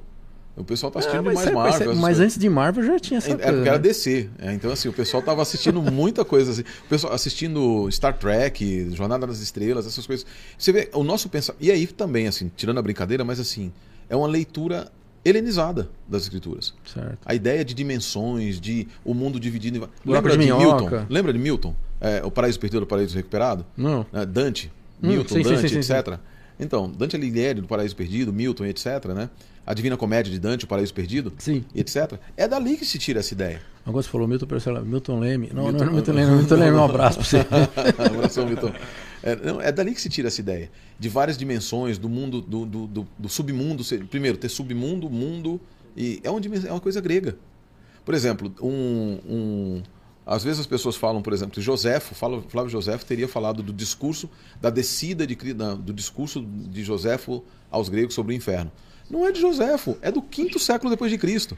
Anexou-se. a- Ele era um historiador? Ei, José era um historiador. É, é, Era bom em certas coisas, mas quando ele falava de coisas bíblicas, eu particularmente tenho um problema sério com José em muitas coisas. Ele falava coisas que não eram verdades, verdadeiras. Nem com relação à história bíblica, nem com relação a algumas situações que hoje nós sabemos que não eram verdadeiras. Ele afirmava que os, afirmava entre aspas, né? Parece afirmar que os, que os fariseus do primeiro século criam na imortalidade da alma, quando nós, na literatura que nós temos daquela época não dizem nada disso. Então hoje, hoje os estudiosos dizem, não, ele, ele se enganou. Mas não tem nada que ele acrescentou, só inventou da Porque assim, na, Não, na, na, história de Moisés ele viajou, né? Assim, Sim, então ele muito. foi. Não, ele colocou coisas que não estão na Bíblia, né? Não, várias coisas. Tem várias coisas que ele não está na Bíblia. Algumas situações, talvez preservando tradições antigas. Em outras, ele, inventou, ele criou mesmo. Há um estudo do Steven é, Lazar Siegel, se não me engano, é, não, Louis Friedman, em que ele fala José e a Bíblia reescrita. É que ele reescreve a Bíblia em muitos lugares.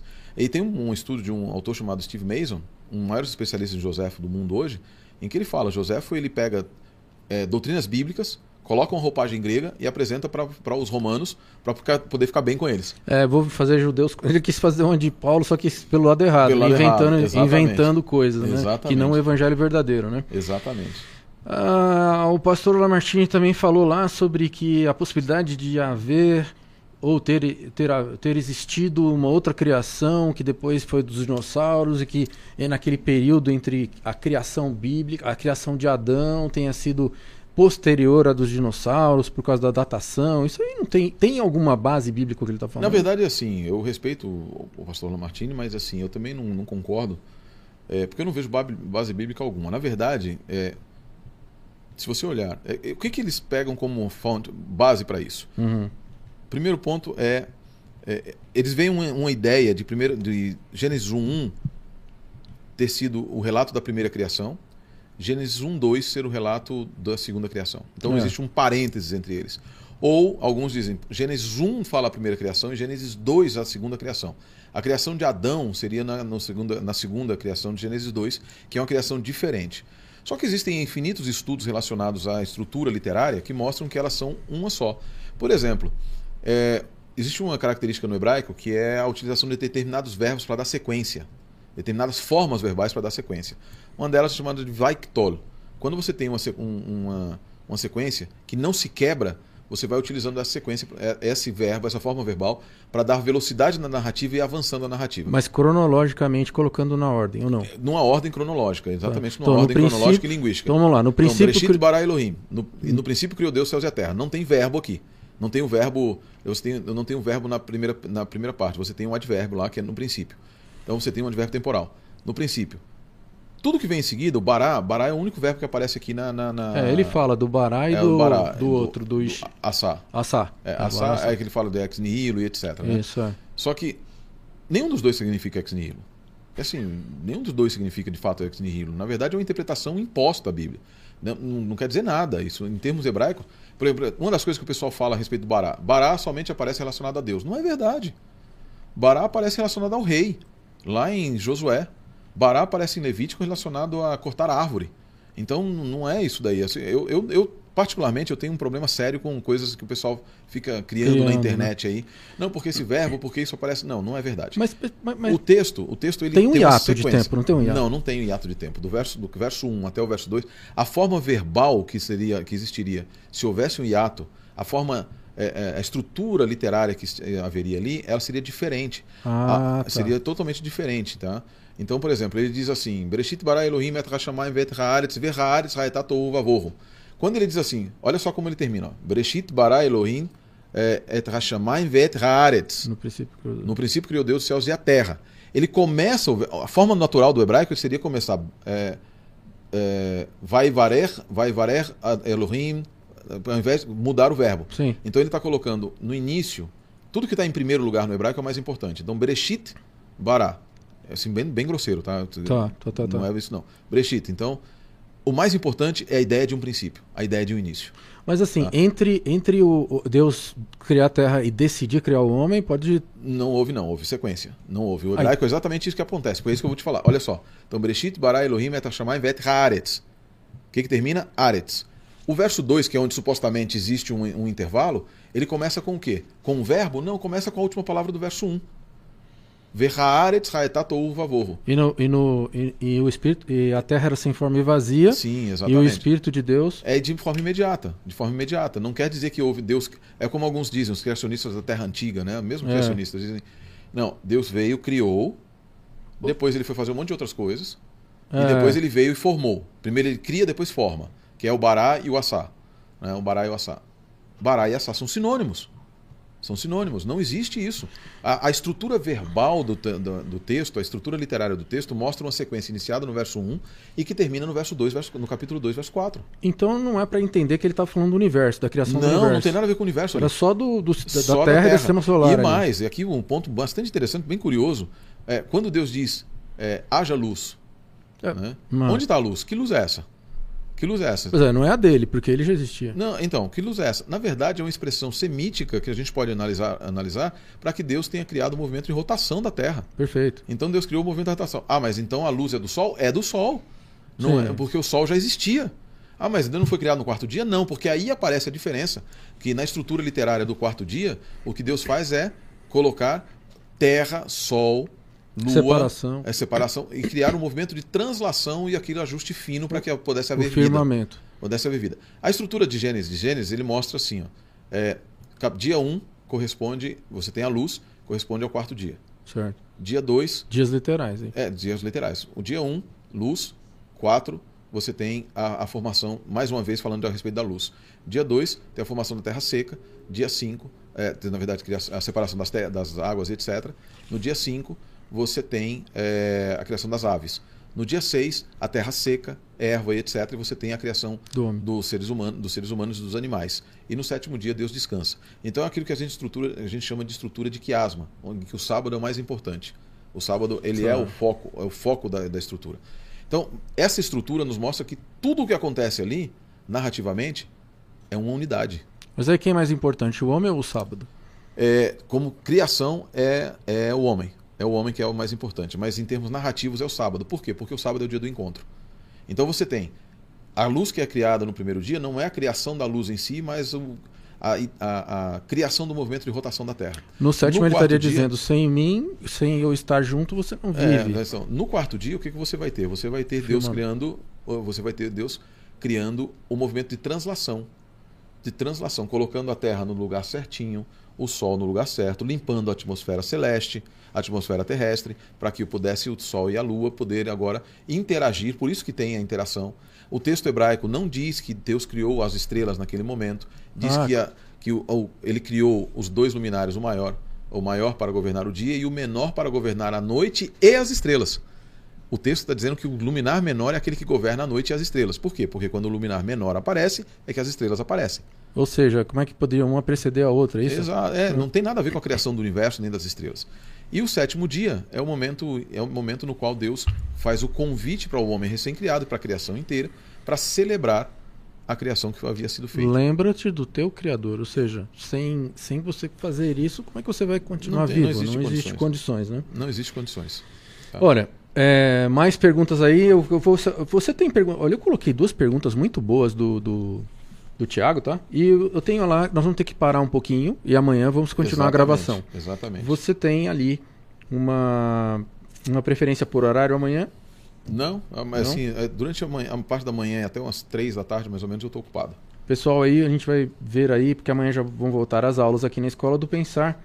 Então, nós vamos conseguir fazer isso aí, tá? Nós ficou, ficou faltando. Assim, nós fizemos aqui 20%, 25% mais ou menos das perguntas. A gente tem mais até abril. Então, então vamos gravando aos poucos. é? Exatamente. Para não atrasar aí a sua. E para também que eu possa editar e colocar no, no, no ar daqui para amanhã, é, nós vamos aqui passar para amanhã o restante das perguntas. Mas ali, para a gente não prometer e não entregar para quem está assistindo esse podcast, vamos só. Dá para terminar em cinco minutos? Acho que não, não, do, do- não dá. Vamos deixar Não, para vai ser amanhã? Vamos deixar para amanhã a questão de anjos e mistureba com o ser humano. Isso é muito triste, isso aí. Eu queria saber disso aí, se for verdade mesmo. Nós vamos ter que fazer um outro dia para adorar aí o. É, o- mas só, só esses dando homens são spoiler, misturados. só Vamos dar um spoiler, é. Spoiler, não tem nada a ver. Não tem a ver. Nada a ver. Não tem nada. Isso daí é uma leitura incorreta, por exemplo, falam que são gigantes, né? Nasceram gigantes. É. O verso 4 de Gênesis 5 não diz que os gigantes nasceram dessas mulheres. Então nós vamos ter que amanhã Exatamente. continuar a explicar direitinho essa questão dos nifilins. E também tem aí gente que acha dos golans, né? Golan, que são aqueles é, bichos que estão lá, monstros que estão guardados, que têm um poder terrível e tal. Ah, é o. Os é é Golãs, é. É, é, acho que é Golã mesmo, que é o. Os gigantes, né? Que Os estão gigantes, presos é. ainda, porque só aquilo. Não... Essa é da Cabala, né?